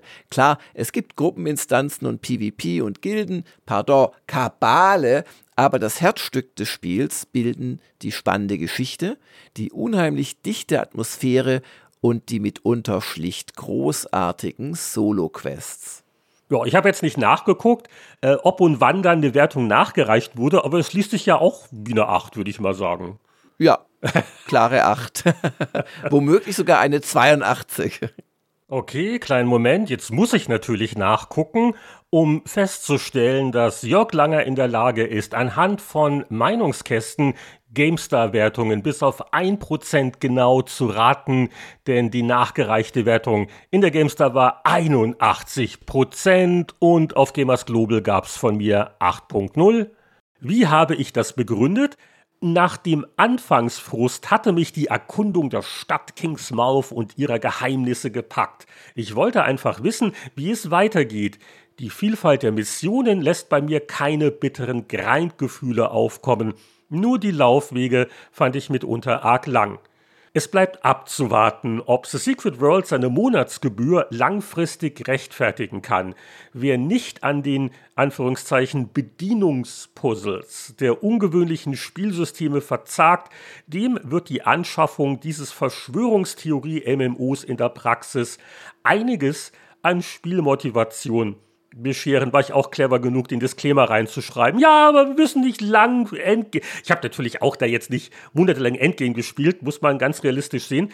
Und ich denke mir bei solchen Sachen immer, ach, wie schade, dass man diese alten MMOs nicht mehr spielen kann. Und dann stelle ich fest, nach einer kleinen Suche, dass es das ja auch noch gibt. Nein. Das gibt's noch. Wow. Ja, die haben das auch mal irgendwann auf Free-to-Play umgestellt und seit 2017 existiert es fort als Secret World Legends. Es fragt mich aber nicht, inwieweit das jetzt noch identisch ist oder ja, ja, anders ja. ist. Keine Ahnung, aber Respekt. Ja, echt lustig. Aber ich weiß, dass dem halt auch irgendwie der Saft bald ausgegangen ist, zumindest aus damaliger Kritikersicht. Also das ist dann relativ schnell. Es gab da noch so ein großes Add-on irgendwie ein Dreivierteljahr später oder so. Aber irgendwie war das dann auch erkennbar in der eigenen Zielgruppe nicht mehr äh, so das große Thema. Und das hast du vorhin schon gesagt, naja, dann hat die BAFT halt versucht, die Spezialisten zu bekommen. Das war bei World of Warcraft und Guild Wars 2 bestimmt kein Problem, aber bei einem Secret World und anderen so Outliern kommst du halt irgendwann mal an deine Grenzen, auch als mittelgroße bis große Redaktion. Ja, und wie viele MMOs braucht die Menschheit? Also es haben ja damals viele andere auch vergeblich versucht, äh, so mit WoW mitzuhalten und mit Monatsgebühren. Und bei Secret World war es ein bisschen äh, schade, dass es nicht der große Erfolg war, weil es, es hatte wirklich so sein ganz eigenes Flair und äh, war, war da eigentlich recht erfrischend. Äh, vielleicht muss es mal wieder spielen, auch schon wieder zehn Jahre her, wenn man die Zeit hätte. Ja, nee, dafür habe ich die Zeit nicht mehr in meinem Leben. Endlose Zeit oder der endlose Weltraum, der ist ja auch was äh, Beeindruckendes. Und hey, vor zehn Jahren erschien das Debüt eines Entwicklerstudios, über das wir vor einigen Monaten im Spieleveteranen-Podcast gesprochen haben, denn es erschien ja kürzlich erst ihr jüngstes Werk Humankind. Und vor zehn Jahren ging es los für das Studio mit dem Namen Amplitude. Und zwar mit Endless Space, was zunächst mal einer dieser vielen, vielen, vielen 4X im Weltraumtitel ist. Die sind deswegen, glaube ich, so beliebt, weil man grafisch sich da nicht sonderlich anstrengen muss und kann halt viel so mit äh, Variablen und ja, Database-Design machen und einfach äh, unglaublich Vielfalt äh, suggerieren, aber letzten Endes wenig grafisch darstellen. Und Amplitude hat er dann auch weitergemacht mit Endless Legends zum Beispiel. Und dann kam halt das Humankind vor ziemlich genau einem Jahr. Ich glaube sogar exakt ein Jahr ist es her. Das ist auch schon ein ganzes Jahr her? Ja, ja, wow. ja, ja. Ich dachte, das wäre weniger, aber das passiert mir öfters. Ja, also Amplitude hat sich echt gut gemacht von so einem eher freakigen kleinen Studio zu einem doch jetzt relativ großen. Wobei jetzt das Humankind, ich habe da auch kürzlich mal wieder reingeschaut, was erzählen denn die eigenen Fans und so. Also ja, so ganz im Reinen sind sie da noch nicht. Also die haben wohl immer noch das, was damals schon der, der Rüdiger Steitle und ich angemerkt haben bei unserem Test für, für Gamers Global, dass sie im Late Game Probleme haben. Und das haben sie wohl immer noch. Also ist es wohl doch nicht so leicht, da den Fire Access oder Fear Access Leuten mit Civilization mal kurz eben vor die Hütte zu spucken. Äh, da sieht man halt, dass das schon ein sehr komplexes Genre ist, diese Globalstrategie und VX-Strategie, wo man vielleicht auch irgendwann einen Nachfolger braucht, um es richtig hinzubekommen, also richtig, richtig gut hinzubekommen. Auf jeden Fall, das Debütspiel des Studios Endless Space wurde von GameStar mit 82% bewertet und der Tester Patrick Ziluk schrieb, für ein Erstlingswerk ist das Spiel erstaunlich komplex, fordernd und motivierend. Außerdem hat es sich als überraschend bugfrei erwiesen, was so kurz nach dem Release heutzutage leider keine Selbstverständlichkeit ist. Wem die Echtzeitkomponente bei Sins of a Solar Empire zu stressig ist und wer auf ein ausgefeiltes Kampfsystem nicht allzu viel Wert legt, sollte sich Endless Space in jedem Fall anschauen. Für einen günstigen Preis gibt es hier zig Stunden Weltraumspielspaß. Und um die GameStar zumindest abzuschließen, möchte ich da noch auf eine Reportage verweisen auf Seite 90 der Crowdfunding-Boom auch schon zehn Jahre, als so die Goldgräberstimmung so richtig ausgebrochen ist. Kickstarter hat was nicht alles ermöglicht, ging natürlich los mit dem Double Fine Adventure, das hat viel Publicity gekriegt. Aber Wasteland 2 oder Banner Saga, was da nicht alles noch kam. Wir hatten ja dann, kommt doch ein bisschen später, aber als wir dann Chip Powerplay gemacht hatten, äh, hatten wir sogar eine eigene Rubrik. So viele gerade ältere Spielemarken sollten da über Kickstarter wiederbelebt werden. Und naja, gut, hielt nicht ewig vor, dieser Rausch, aber eine gute Zusammenfassung bietet diese Reportage in der GameStar von vor zehn Jahren. Ja, in der Gamers Global äh, desselben Zeitraums von vor zehn Jahren gibt es nur ein, zwei Dinge. Und was mir aufgefallen ist, als ich die Zitate rausgesucht habe, wir haben damals, also im Juli äh, 2012, tatsächlich erst die äh, Meinungskästen eingeführt. Also A vom Layout, aber B auch, dass die jemand geschrieben hat was wir bislang euch werten Hörern als Gamers Global Meinungskästen äh, vorgetragen haben, das waren in Wahrheit die Fazits ähm, ah, das, das, war dann kein Kasten, sondern. Das halt war schon auch ein Kasten, aber quasi Teil des äh, Wertungssystems. Ah. Und das war dann ah. immer auch als wir, wir legen fest, obwohl es ja in aller Regel einen Haupttester gegeben hat. Und was ich Schlawiner dann gerne gemacht habe, ist, ich habe das beim mündlichen Vortragen dann in die erste Person äh, Singular quasi transferiert live. Das ist ja wie Urkundenfälschung. Ist mir zwar nie aufgefallen. Ja, siehst du, so wirst du heute nach Strich und Faden im Internet verapelt. Aber die eigene Webseite, da darf man das schon machen. Da wirst du ja nicht verklagt. Ich glaube, das darf man machen. Wo kein Kläger ist, da kein Richter oder so.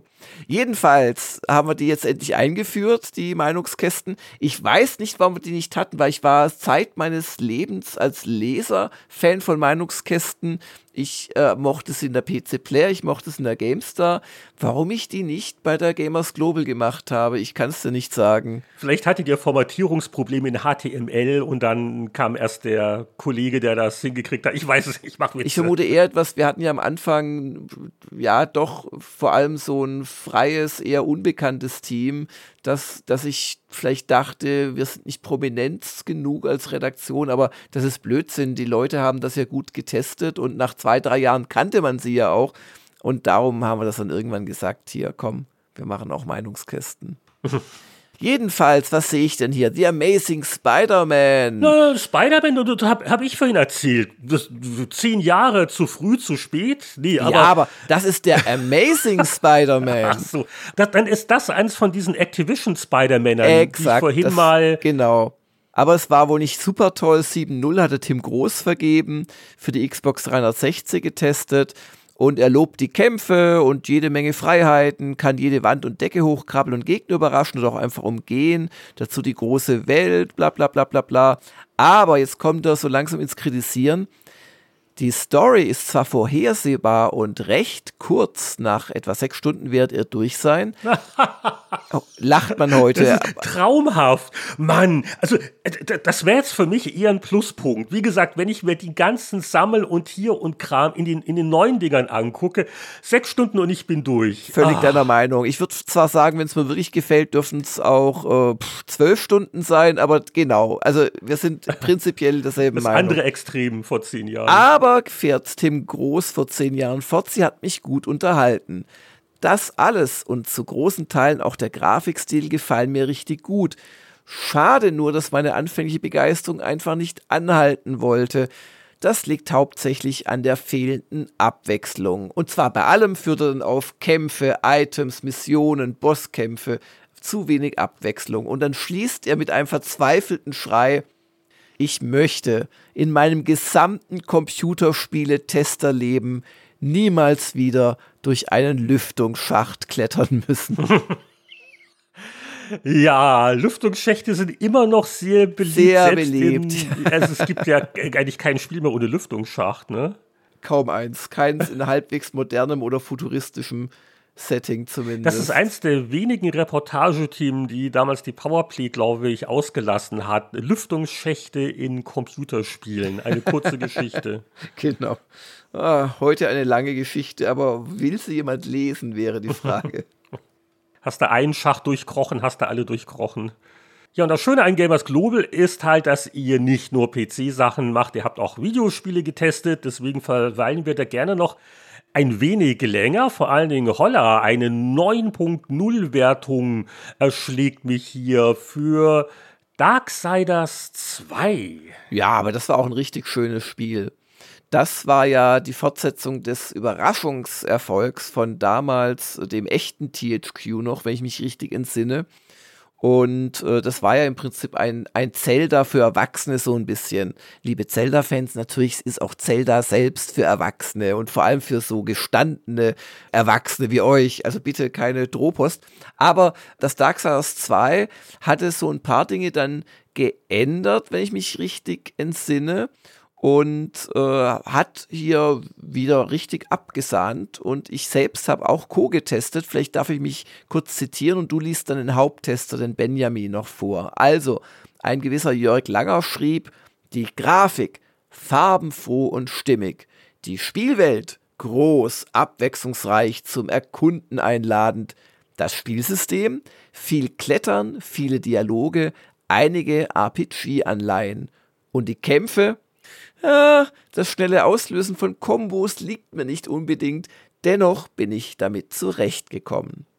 Ich glaube, wenn ich den Namen Darksiders sehe, dann schalte ich mit dem Enthusiasmus ein bisschen zurück, weil mir hat der Anfang von Darksiders 3, was vor einigen Jahren rauskam, so wenig gefallen. Das habe ich wirklich gehasst. Und äh, ich glaube, andere haben es nicht ganz so sehr gehasst, aber ich glaube, man ist sich einig, dass Darksiders 2 so der Serienhöhepunkt war. Ja, ich glaube, dem stimmt dir jeder zu, der die Serie verfolgt hat. Ja, und äh, was ist so toll an Darksiders 2? Da fragen wir auch den Benjamin Braun. Der schrieb damals, ich habe selten eine optisch und akustisch so stimmungsvolle Spielwelt erlebt. So genial rasante Kämpfe, so cool inszenierte Bosskämpfe, so clevere Rätsel und so starke Jump-and-Run-Passagen in einem Action-Adventure. Darksiders 2 ist fast in jeder Hinsicht das Spiel geworden, das ich mir erhofft hatte. Nur bei der Story hätte ich mir ein bisschen mehr erwartet. Die Spielbalance funktioniert durch den linearen Ablauf im Vergleich zu Teil 1 besser. Das war noch nicht so frustrierend. Ich glaube, beim dritten haben sie geguckt, wie viel haben die Souls-Spiele verkauft. Wir machen einfach alles zu schwer. Äh, ja, so ein ja? bisschen, ja. Ja, ja, ja, genau. Einen schlafenden Hund müssen wir noch wecken in der Gamers Global 2012. Ja, da haben wir uns ein bisschen gestritten, ob wir das Spiel überhaupt nennen, aber nein, das muss man nennen. Das war kein schlechter Titel und äh, dass der Titel überhaupt erschienen ist und dann so gut war, wie er war, äh, ist eigentlich schon fast ein Wunder. Es geht nämlich um Sleeping Dogs. Das ist quasi das ähm, Hongkong äh, Yakuza, kann man es nennen, oder Hongkong GTA, wobei man gar nicht so viel fährt, sondern mehr, also eigentlich läuft man und prügelt sich. Und das hatte eine Backstory. Das war nämlich lange Jahre bei Activision, bei irgendeinem Studio in der Entwicklung oder das Studio selbst, das dann zu Square Enix gewechselt ist, das dann daraus Sleeping Dogs gemacht hat. Das sollte wohl mal äh, True Crime Hong Kong werden. Und wer so ein bisschen äh, die Spielebranche kennt, weiß, dass solche Langzeitprojekte, die dann irgendein Publisher auch nicht mehr haben wollte, dass da in der Regel nichts Dolles mehr bei rauskommt. Aber trotz diverser technischer Probleme ist Sleeping Dogs immerhin noch ein guter Titel geworden. Es hat nämlich dann eine 7.5 bekommen und der Jonas Schramm hat gelobt. Setting und Story sind erfrischend anders. Dazu zählt der Cop als Held, aber auch die ernsthafte Herangehensweise und das Hin und Her zwischen Polizei und Triadendasein. Den Schauplatz Hongkong hat United Front Games gut eingefangen. Was mir aber am besten gefällt, ist die Action mit Asien-Flair. Das heißt, Schusswaffen sind Mangelware, dafür wird oft in Zeitlupe mit Händen, Füßen und Nahkampfwaffen ausgeteilt. Das Kampfsystem ist gleichzeitig simpel und fordernd und gut inszeniert obendrauf, wie auch die Verfolgungsjagden zu Fuß oder im Auto. Und dann bemängelt er, dass das Hongkong ein bisschen klein geraten sei, aber es gäbe doch eine Menge zu tun. Und wie gesagt, im Ergebnis ein sehr solides Spiel, das auch einige Fans gefunden hat. Ich war da vielleicht äh, deswegen bei unserer Vorbesprechung etwas zurückhaltend. Brauchen wir das wirklich, weil ich habe das einfach nie gespielt. Aber das sind ja jetzt witzige Namen. Ich erinnere mich, das Studio, das jetzt dann Sleeping Dogs letztendlich gemacht hat, äh, United Front Games, der Name sagt mir auch noch was. Die waren nämlich in Vancouver. Also ich wusste, dass es die gab, aber gibt's auch nicht mehr. Also nicht, nicht alles äh, überlebt zehn Jahre in dieser Branche. Nicht alles, aber der Spieleveteran-Podcast. Der Spieleveteran-Podcast. Und damit der auch irgendwann mal das Jahr nochmal wechseln kann, weil wir sind ja immer noch in der 10-Jahres-Rubrik, würde ich jetzt fast sagen, lassen wir die vielen, vielen anderen interessanten Gamers Global Tests Tests sein und gehen weiter. Und zwar zur GameStar 9 2002.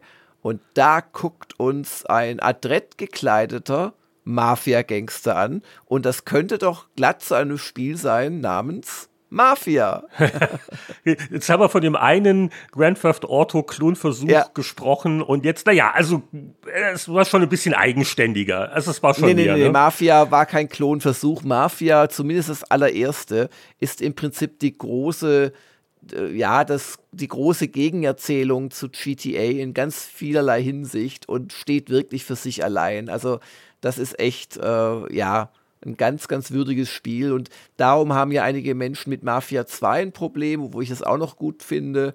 Und viele Menschen haben ja mit Mafia 3 ein Problem, weil sie das Gefühl haben, dass es gar nichts mehr mit dieser Story-Stärke von Mafia 1 zu tun hat, dass er wirklich wie ein guter Genrefilm war.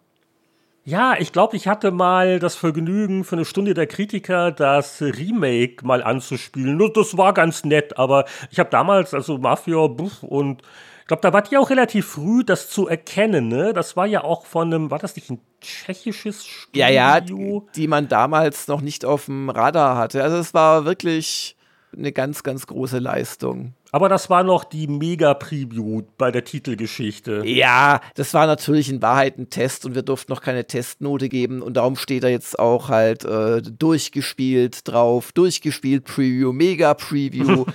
der Umfang ist mit zehn Seiten wirklich ein, ein, wow. ein Titelstory-Test aber wir durften halt äh, nicht Tests draufschreiben. Und darum gab es nur ein ausgezeichnetes von Heiko. Ich denke, wir kommen noch mal äh, in der nächsten Zeitreise vielleicht darauf zurück. Genau, dann holen wir das nach mit Wertung und Meinungskästen. Aber da steht es ja nahezu fertige Beta-Version durchgespielt. Ja, das ist eigentlich schon vieles. Ja.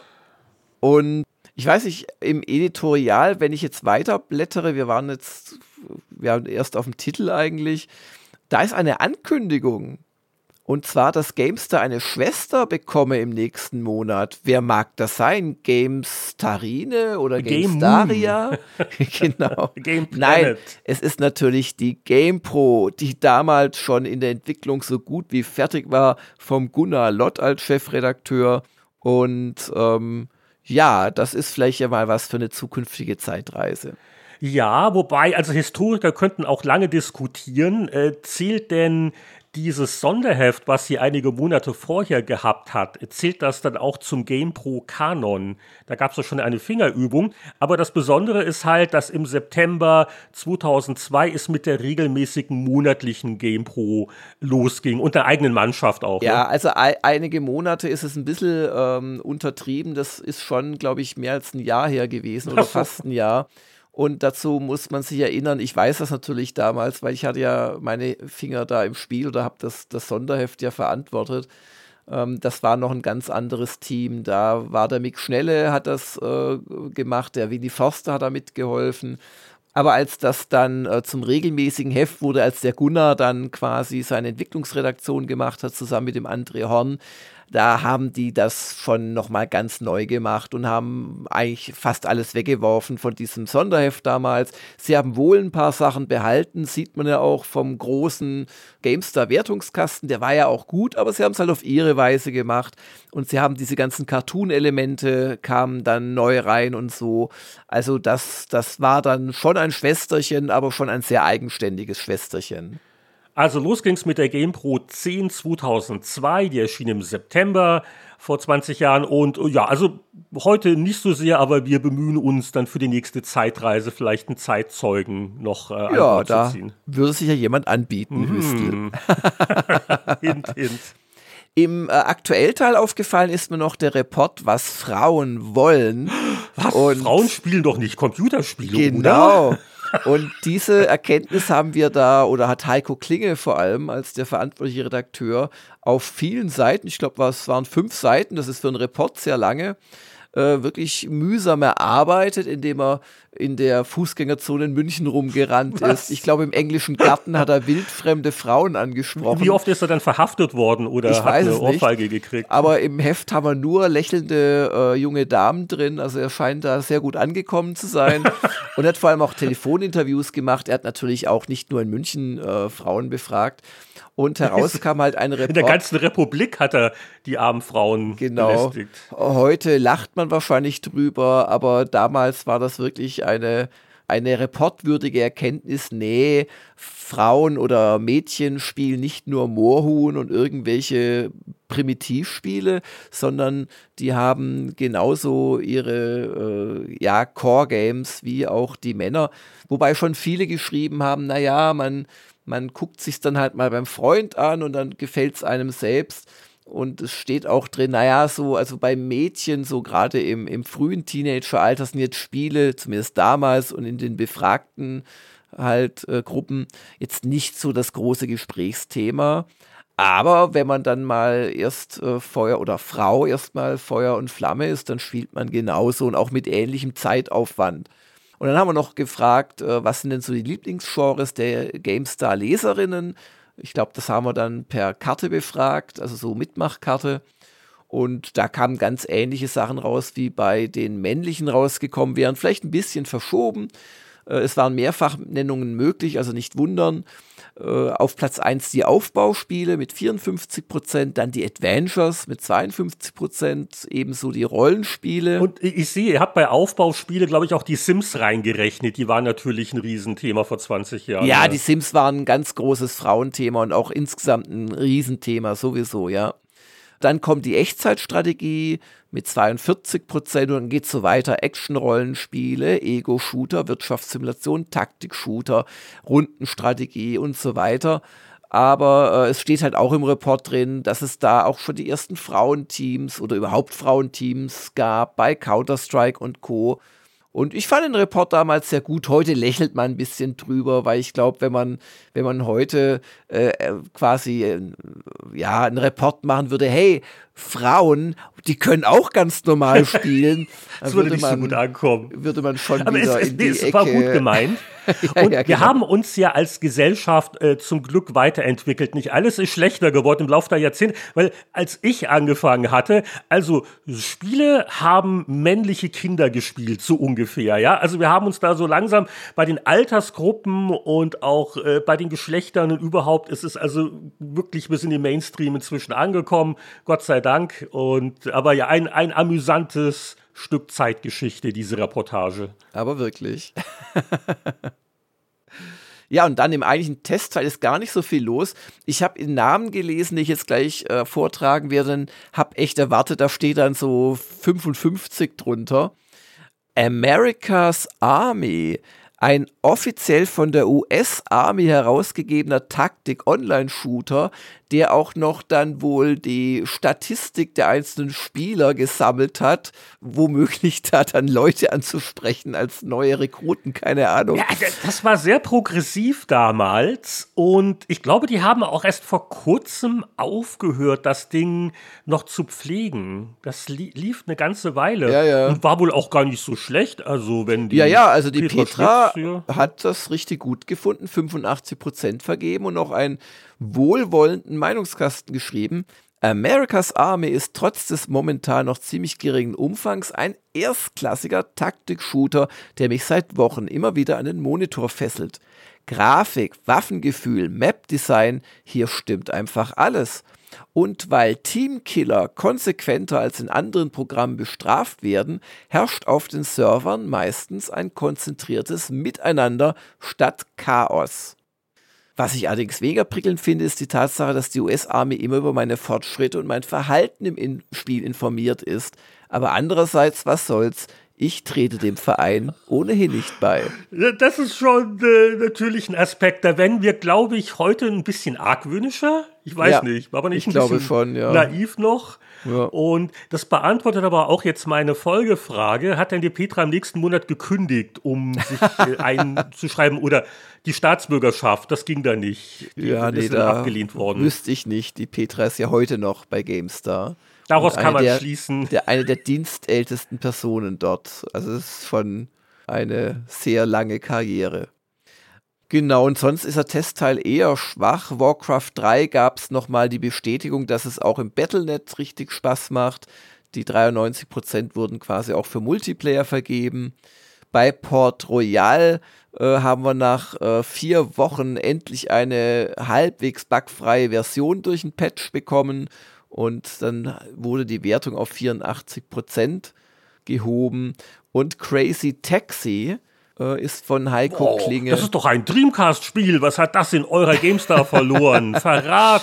Genau, er bezieht sich auch auf die Dreamcast-Fassung ähm, nach dem Motto, naja, es ist schon super, wenn mich brettharte Gitarren durch die Straßen von San Francisco pumpen, da wackeln die Redaktionswände. Auch spielerisch hat das Vorbild für die Taxi-Mission von GTA 3 seit der Konsolenpremiere nichts von seinem Reiz verloren. Dumm nur, dass die PC-Taxis eins zu eins den Dreamcast-Prototypen von vor drei Jahren entsprechen. Autos und Städte sehen gerade im Vergleich zu GTA 3 einfach nur schäbig aus. Das im Endeffekt doch sehr simple Spielprinzip fesselt zudem selten länger als eine halbe Stunde am Stück.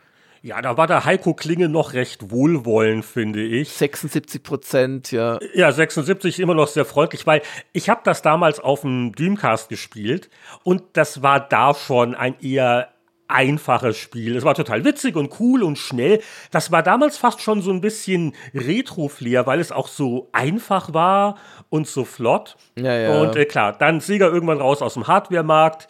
Äh, man hat angefangen mehr mit äh, Plattformen zu experimentieren und da kam dann wohl vor 20 Jahren die PC-Umsetzung raus, an die ich mich jetzt nicht mehr erinnert hätte.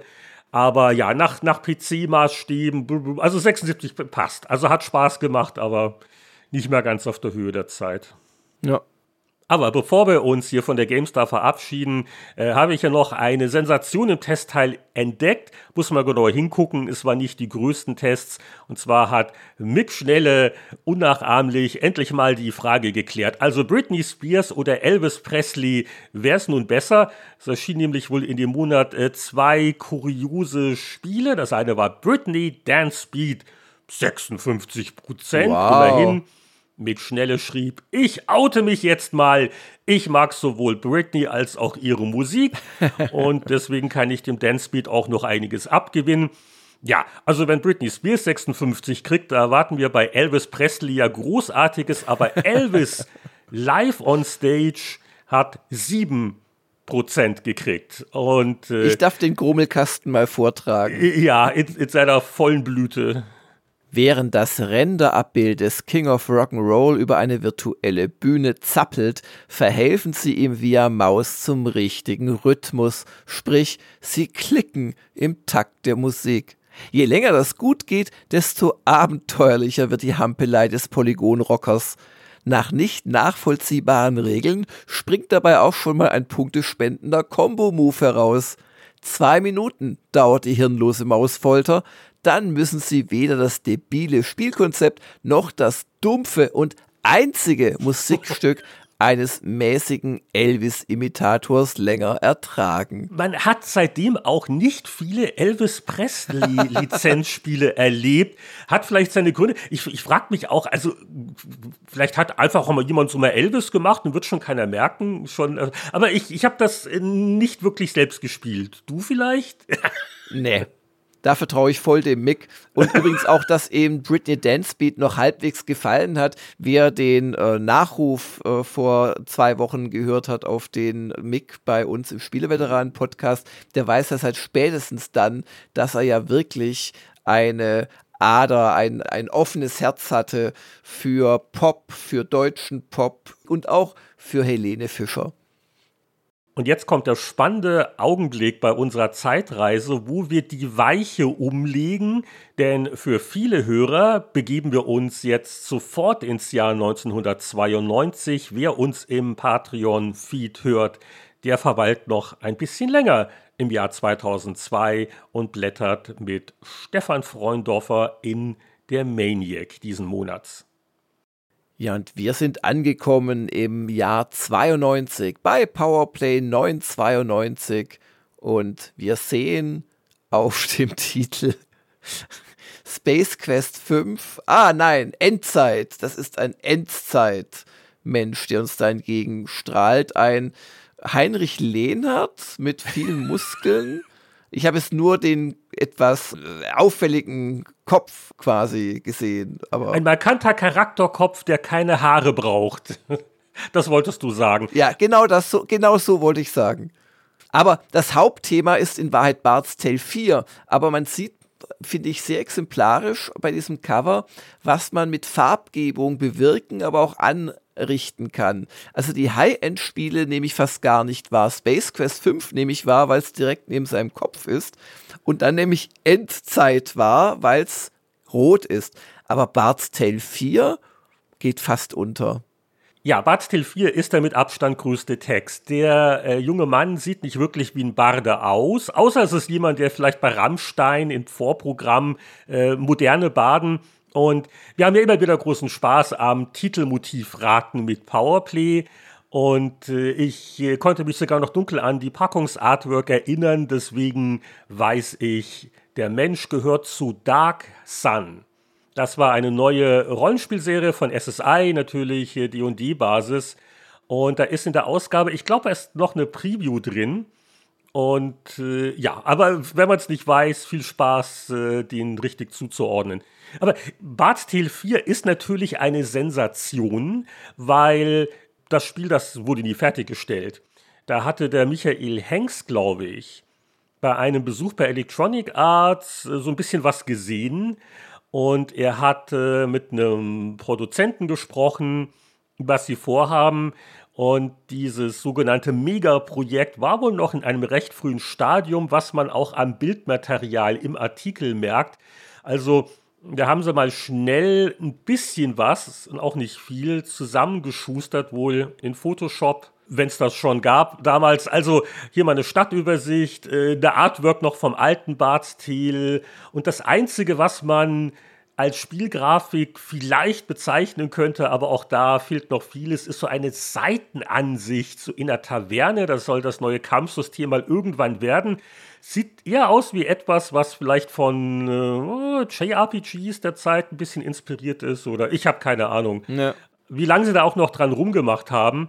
Also ziemlich exklusiv, ziemlich früh und ein bisschen zu früh, weil dieses Bart's Tale 4 gab es nie Jahre später war ich mal bei EA wegen irgendwas, da saßen auch ein paar Leute an und ein Bart Steel 4, völlig anderes Spiel, völlig anderes Team, wurde auch nie fertiggestellt. Und erst als dann vor einigen Jahren der Fargo einen Deal hingekriegt hat mit EA, hatte die Rechte gekriegt. Dann wurde endlich ein Bart Steel 4 gemacht äh, von In Exile. Völlig neues Spiel. Hatte mit Bart Steel herzlich wenig zu tun. Wir hatten ja damals auch im Spieleveteranen-Podcast darüber gesprochen. Aber das nur zur Erklärung. Was hat denn hier Bart Steel 4 auf dem Powerplay-Titel als Text verloren? Ja, und wenn wir das Editorial anschauen, da gibt es eine Sensation, denn ein prominenter Powerplay-Redakteur war im Fernsehen. Wahnsinn! Und zwar bei der große Preis als Computerspiele für den PC-Experte. Ja, der Martin Gatsch war wirklich im ZDF. Und ich weiß nicht, wer damals Fernsehen geguckt hat. Der große Preis war schon eine große Nummer. Das war so eine Quizshow. Der Wim Tölke war das doch, ne? Und für die Aktion Sorgenkind und bla bla bla. Und da wurde halt alles Mögliche abgefragt. Ich glaube, jeder Kandidat hatte so ein Fachgebiet.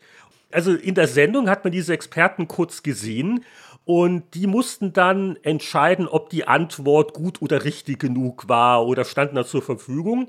Und das war schon eine große Nummer. Da war ich schon ein bisschen neidisch, muss ich sagen. Also Respekt. Der erste große Test ist Spelljammer für PC getestet von Michael Hengst mit 85 Prozent. Und also, das liest sich ja super spannend, vor allem sein Meinungskasten. Wir finden bei Spelljammer Spielelemente aus Elite, Anleihen bei Pirates und eine dicke Portion D&D. Glücklicherweise haben die Programmierer genau das richtige Mischungsverhältnis getroffen. Nicht nur die Spielmissionen bannen den Weltallkapitän an den Monitor, entscheidend ist der Wille, seinen Ruf in der Galaxie zu stärken und ein frisches Schiff zu steuern. Also man merkt schon, zu der Zeit hatte sich SSI bemüht, ein bisschen vielfältiger zu werden ja, und sich nicht von nur Goldbox, genau. Äh, genau, die Forgotten Realms Goldbox-Dinger zu machen. Äh, Spelljammer, ich kenne weder die Vorlage noch das Spiel. Bin mir relativ sicher, relativ, das wirklich nicht gespielt zu haben. Und ist auch nie groß was geworden. Eine große Serie, ein großer Klassiker. Ich weiß nicht, hast du da je was? Nee, mir ist das Spiel nicht bekannt, muss ich ganz ehrlich sagen, obwohl es eigentlich mein Beuteschema damals gewesen wäre. Gut, dann müssen wir jetzt Michael vertrauen, blind. So ein Jammer, aber Spelljammer. Wobei das Spelljammer schon eher noch Rollenspiel war als jetzt eine Elite-Weltraum-Simulation, wenn ich hier allein mal die ganzen Screenshots auf den zwei Seiten angucke. Aber es sieht schon interessant aus. Schade, dass ich das irgendwie verpasst habe. Vielleicht gucke ich mir das echt mal näher an. Auch für die hm. Retro-Gamer oder so.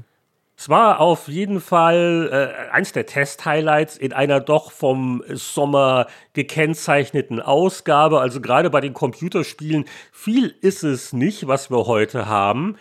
Aber, also ein Titel, den ich noch so ein bisschen im Gedächtnis hatte, weil der hatte mir auch ganz gut gefallen, das war ein ganz knuffiges äh, Puzzle-Tüftelspiel von Ocean. Das nannte sich Push Over. Das hat die äh, Powerplay für Amiga und PC getestet, 81 Prozent. Du kennst doch sicher auch diese endlosen Dominosteinfelder, die Enthusiasten da tagelang aufbauen und dann ja, wird ja. der erste Stein umgekippt und dann klappert die klappert Sching, die Klapper. Genau. Und davon inspiriert ist äh, dieses Push-Over Push entwickelt worden. Ja. Du, du musst also so die Steine arrangieren oder austauschen, dass äh, du dann diese Kettenreaktion auslösen kannst. Und die haben halt bestimmte Muster auch aufgeprägt und die äh, zeigen dir offensichtlich, was dann der Stein machen wird, wenn er, wenn er von einem anderen berührt wird. Ja, ja, die Powerplay hat auch eine schöne Übersicht, so die ganzen Sondersteine, was machen die? Und äh, das erinnert vielleicht so ein bisschen auch entfernt an, an Lemmings, also so äh, Sonderfunktionen quasi durch die Steine. Und ich habe es wirklich seit 30 Jahren nicht mehr gespielt. Ich will jetzt nicht zu sehr ins Detail gehen. Wir können ja mal hier sowohl als auch verlesen, denn ich hatte es in DOS International 992 besprochen mit einer kompatiblen Wertung 8 von 10 und ich schrieb, ein zweites Lemmings ist hier nicht vom Himmel gefallen, aber Pushover ist eindeutig das beste Denkspiel seit Monaten. Endlich ist jemand mal wieder eine halbwegs eigenständige Idee eingefallen, die ohne übertriebene Ähnlichkeiten zu Tetris oder einem anderen Puzzle-Klassiker auskommt. Nach dem ersten Dutzend Einspiellevels liefert Pushover echte Kopfnussprobleme. Am besten spielen sie zusammen mit einem Freund, um gemeinsam Ideen zur Bewältigung der listigen Probleme zu finden. Also Koop-Bonus war sicher auch da. Und äh, war sicher ein nettes Spiel, aber ist auch, glaube ich, ziemlich in Vergessenheit geraten. Willst du den, den Knut vielleicht noch zitieren aus der Powerplay? Ja, der Knut schrieb, so unscheinbar die Spiele, die erscheinen mag, so viel steckt dahinter. Meist muss der Spieler lediglich einen Stein von Position A nach B bringen und Stein C von der richtigen Stelle anschubsen und der Sieg ist sicher. Je höher der Level, desto mehr Kreativität wird gefordert. Pushover ist bislang das beste Denkspiel dieses Jahres. Ja, und hier gibt's noch eine witzige Verbindung zum Jahr 2002, denn unsere Patreon-Unterstützer haben vom Stefan Freundorfer erfahren, dass er damals für eine Maniac-Preview-Geschichte im Studio Rage vor Ort war. Und das war so, so kurz vor der großen Implosion. Angefangen hat bei Rage alles vor 30 Jahren mit einem Fußballspiel namens Striker. Das äh, erhielt 69% auf dem Amiga und der Knut Gollert schrieb, die unglaublich schnelle und flüssige 3D-Grafik beeindruckt ungemein. Die atemberaubende Geschwindigkeit bietet actionhaltige Sportspielunterhaltung pur. Doch in einem Fußballspiel muss Raum für geschicktes Taktieren und übersichtliches Passspiel geboten werden. Striker lässt dies selten zu. So schlägt man in der Eile des Gefechts Pässe ins Ungewisse und schießt auf gut Glück das Lieder in die gegnerische Hälfte. Äh, übrigens, äh, etwa 18 Monate später kam dann erst die PC-Umsetzung und die hatte ich anscheinend mit 71% bewertet in PC Player 1,94, also relativ freundlich. Äh, Liebhaber unkomplizierter Fußball-Action werden's mögen. So, also dass wir das äh, Studio Rage äh, in zwei Jahrzehnten treffen werden, hätte ich jetzt auch nicht gedacht. ja, und apropos Rage, was mich hier auf Seite 128, 129 anguckt, grimmig, da kriege ich ja Angst. Das, das sind ganz wilde No-Future-Gestalten. Also ich empfehle wirklich, guckt es euch mal an im verlinkten Heft. Das ist echt goldig. Also, da wird der Artikel wirklich bebildert. Wo ist denn das aufgenommen worden? Das sieht ja echt. Also Bavaria Filmstudios. Ah. Da sind also vier Redakteure, ich weiß nicht, wer die Connection hatte, zum Fotoshoot hin und haben sich also ausstaffiert. ähm, keine Ahnung, welche Schränke da ja. geplündert wurden und haben hier. Man, man, man, sieht, also ein paar erkenne ich. Man sieht, das ist der Volker Weiz mit der großen Sense und dem wadenlangen äh, Ledermantel, dann der Knut Gollert mit Axt und Colt. Oh, und am besten ist natürlich hier der, der Hengst Michael. Der hat sich so ein, so ein Chrom, äh, Motorradhelm auf Kochtopf gesetzt oder auch ein Kochtopf, beides möglich. Und also auch sonst sehr überzeugend als Endzeitkiller hat er sich da ausstaffiert. Also damals wurden ja keine Kosten und Mühen gescheut für Aufmacherfotos. Ja, das war ja schon ein bisschen nach meiner Zeit. Da haben sie dann in Saus und Braus geliebt. Aber ja, also äh, ich nehme an, man hat auch Spaß dran Die gehabt. Die hatten dein Gehalt übrig. Das konnten sie dann in solche Fotoshootings investieren. Hier, unsere überzeugenden Models. Aber wobei, also ich muss sagen, wenn ich jetzt also einen wählen müsste, vor dem ich am meisten Angst hätte, es wäre der Michael Hengst. Der hat auch schon ja, die Pose und er trägt eine dunkle Brille, aber trotzdem, also man ahnt, welcher Blick dahinter äh, lauert. Und äh, ja, ja, also dem möchte ich in der Endzeit nicht irgendwie in die Quere kommen. Und bemerkenswert finde ich auch, dass es überhaupt dieses Special gab, denn es gab ja noch nicht so sehr das Endzeit-Genre, äh, wie es ja heute der Fall ist. Das war noch ein bisschen was Ungewöhnliches. Es gab ja noch nicht mal Fallout, also, also Wasteland war halt draußen das erste. Und das merkt man auch bei der Spieleauswahl.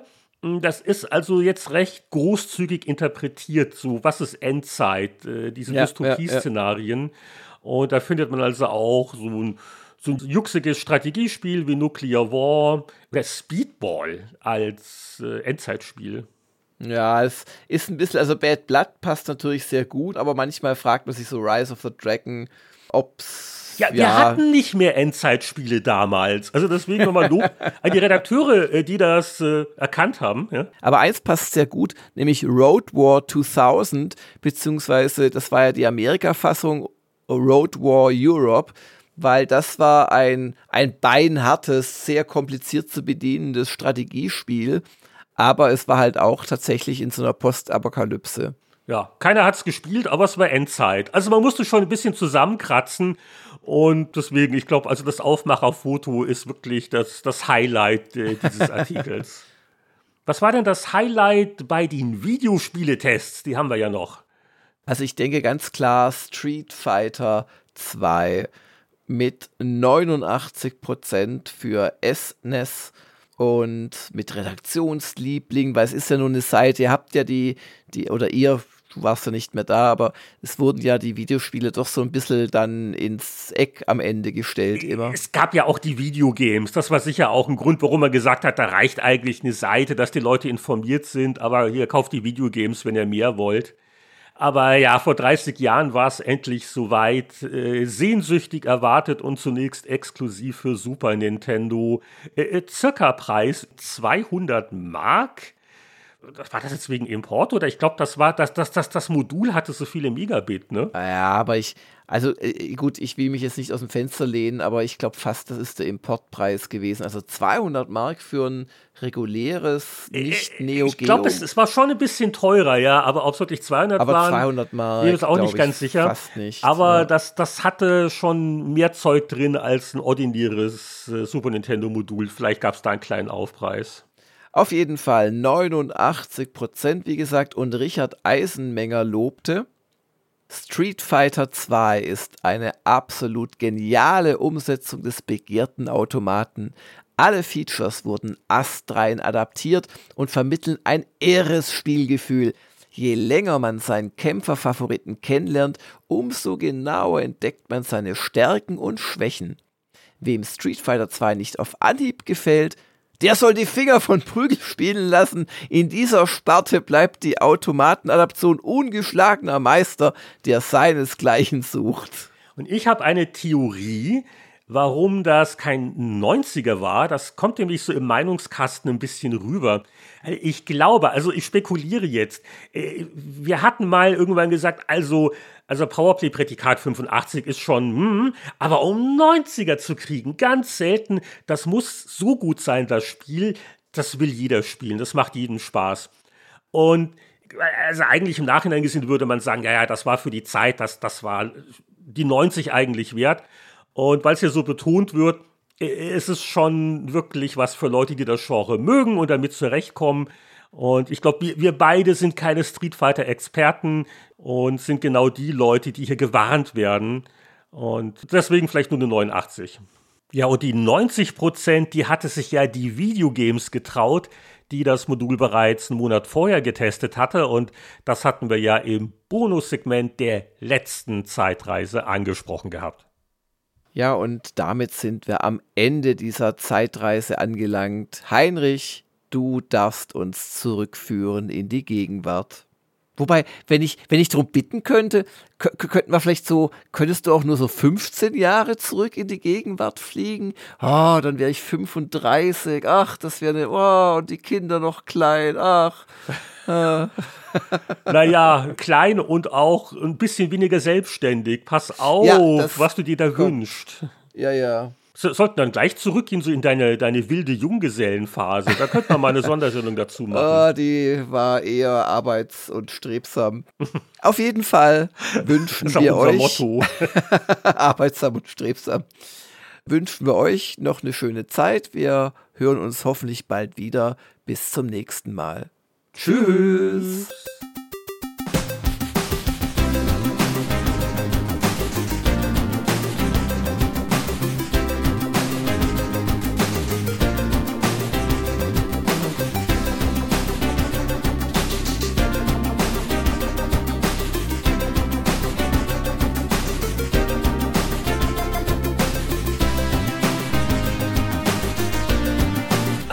Sind wir wirklich im richtigen, wo ist nochmal der Kalender 2022? Uff, Ich verfahre mich ja öfters, aber kann hiermit bestätigen, wir sind wieder in der angestrebten Gegenwart angekommen. Angekommen sind wir natürlich auch am Ende von Spieleveteranen Podcast 282. Mit einer Zeitreise im Patreon-Feed gab es auch Gastveteran Stefan Freundorfer. Und jetzt gibt es eigentlich nur noch die Grüße in die Runde mit dem besonderen Dank an unsere Patreon-Unterstützer. Die sind nicht nur sehr nett, sondern kriegen auch jede Woche eine neue Spieleveteranen-Episode zu hören. Falls ihr euch für stark genug haltet, das auch mal auszuprobieren, dann guckt doch mal nach auf patreon.com slash Spieleveteranen. Wir winken nochmal mit namentlichen Gruß in die Richtung der Tribüne mit den Mäzenbäckern Christian Kohlheim, Markus Werner, Trumper, Marc-Alexander Grunke, Lüder Görtmüller, Pascal Turin, Mario Stritzelberger, Sören Stoneman, Alexander Schulz, Tobias Navarra, Gronk, Christian Timmer, Andreas Wanda, Peter Verdi, Heinrich von Weinau, Donkey Kong, Hans-Peter Krüger, Oliver Reynolds, Patrick Grosse, Matthias Faut, Rainer Pielmann, Julian, Frank Ridders und Daniel Frödert. Bis zum nächsten Mal alles Gute. Wir hören uns wieder beim Spieleveteranen Podcast.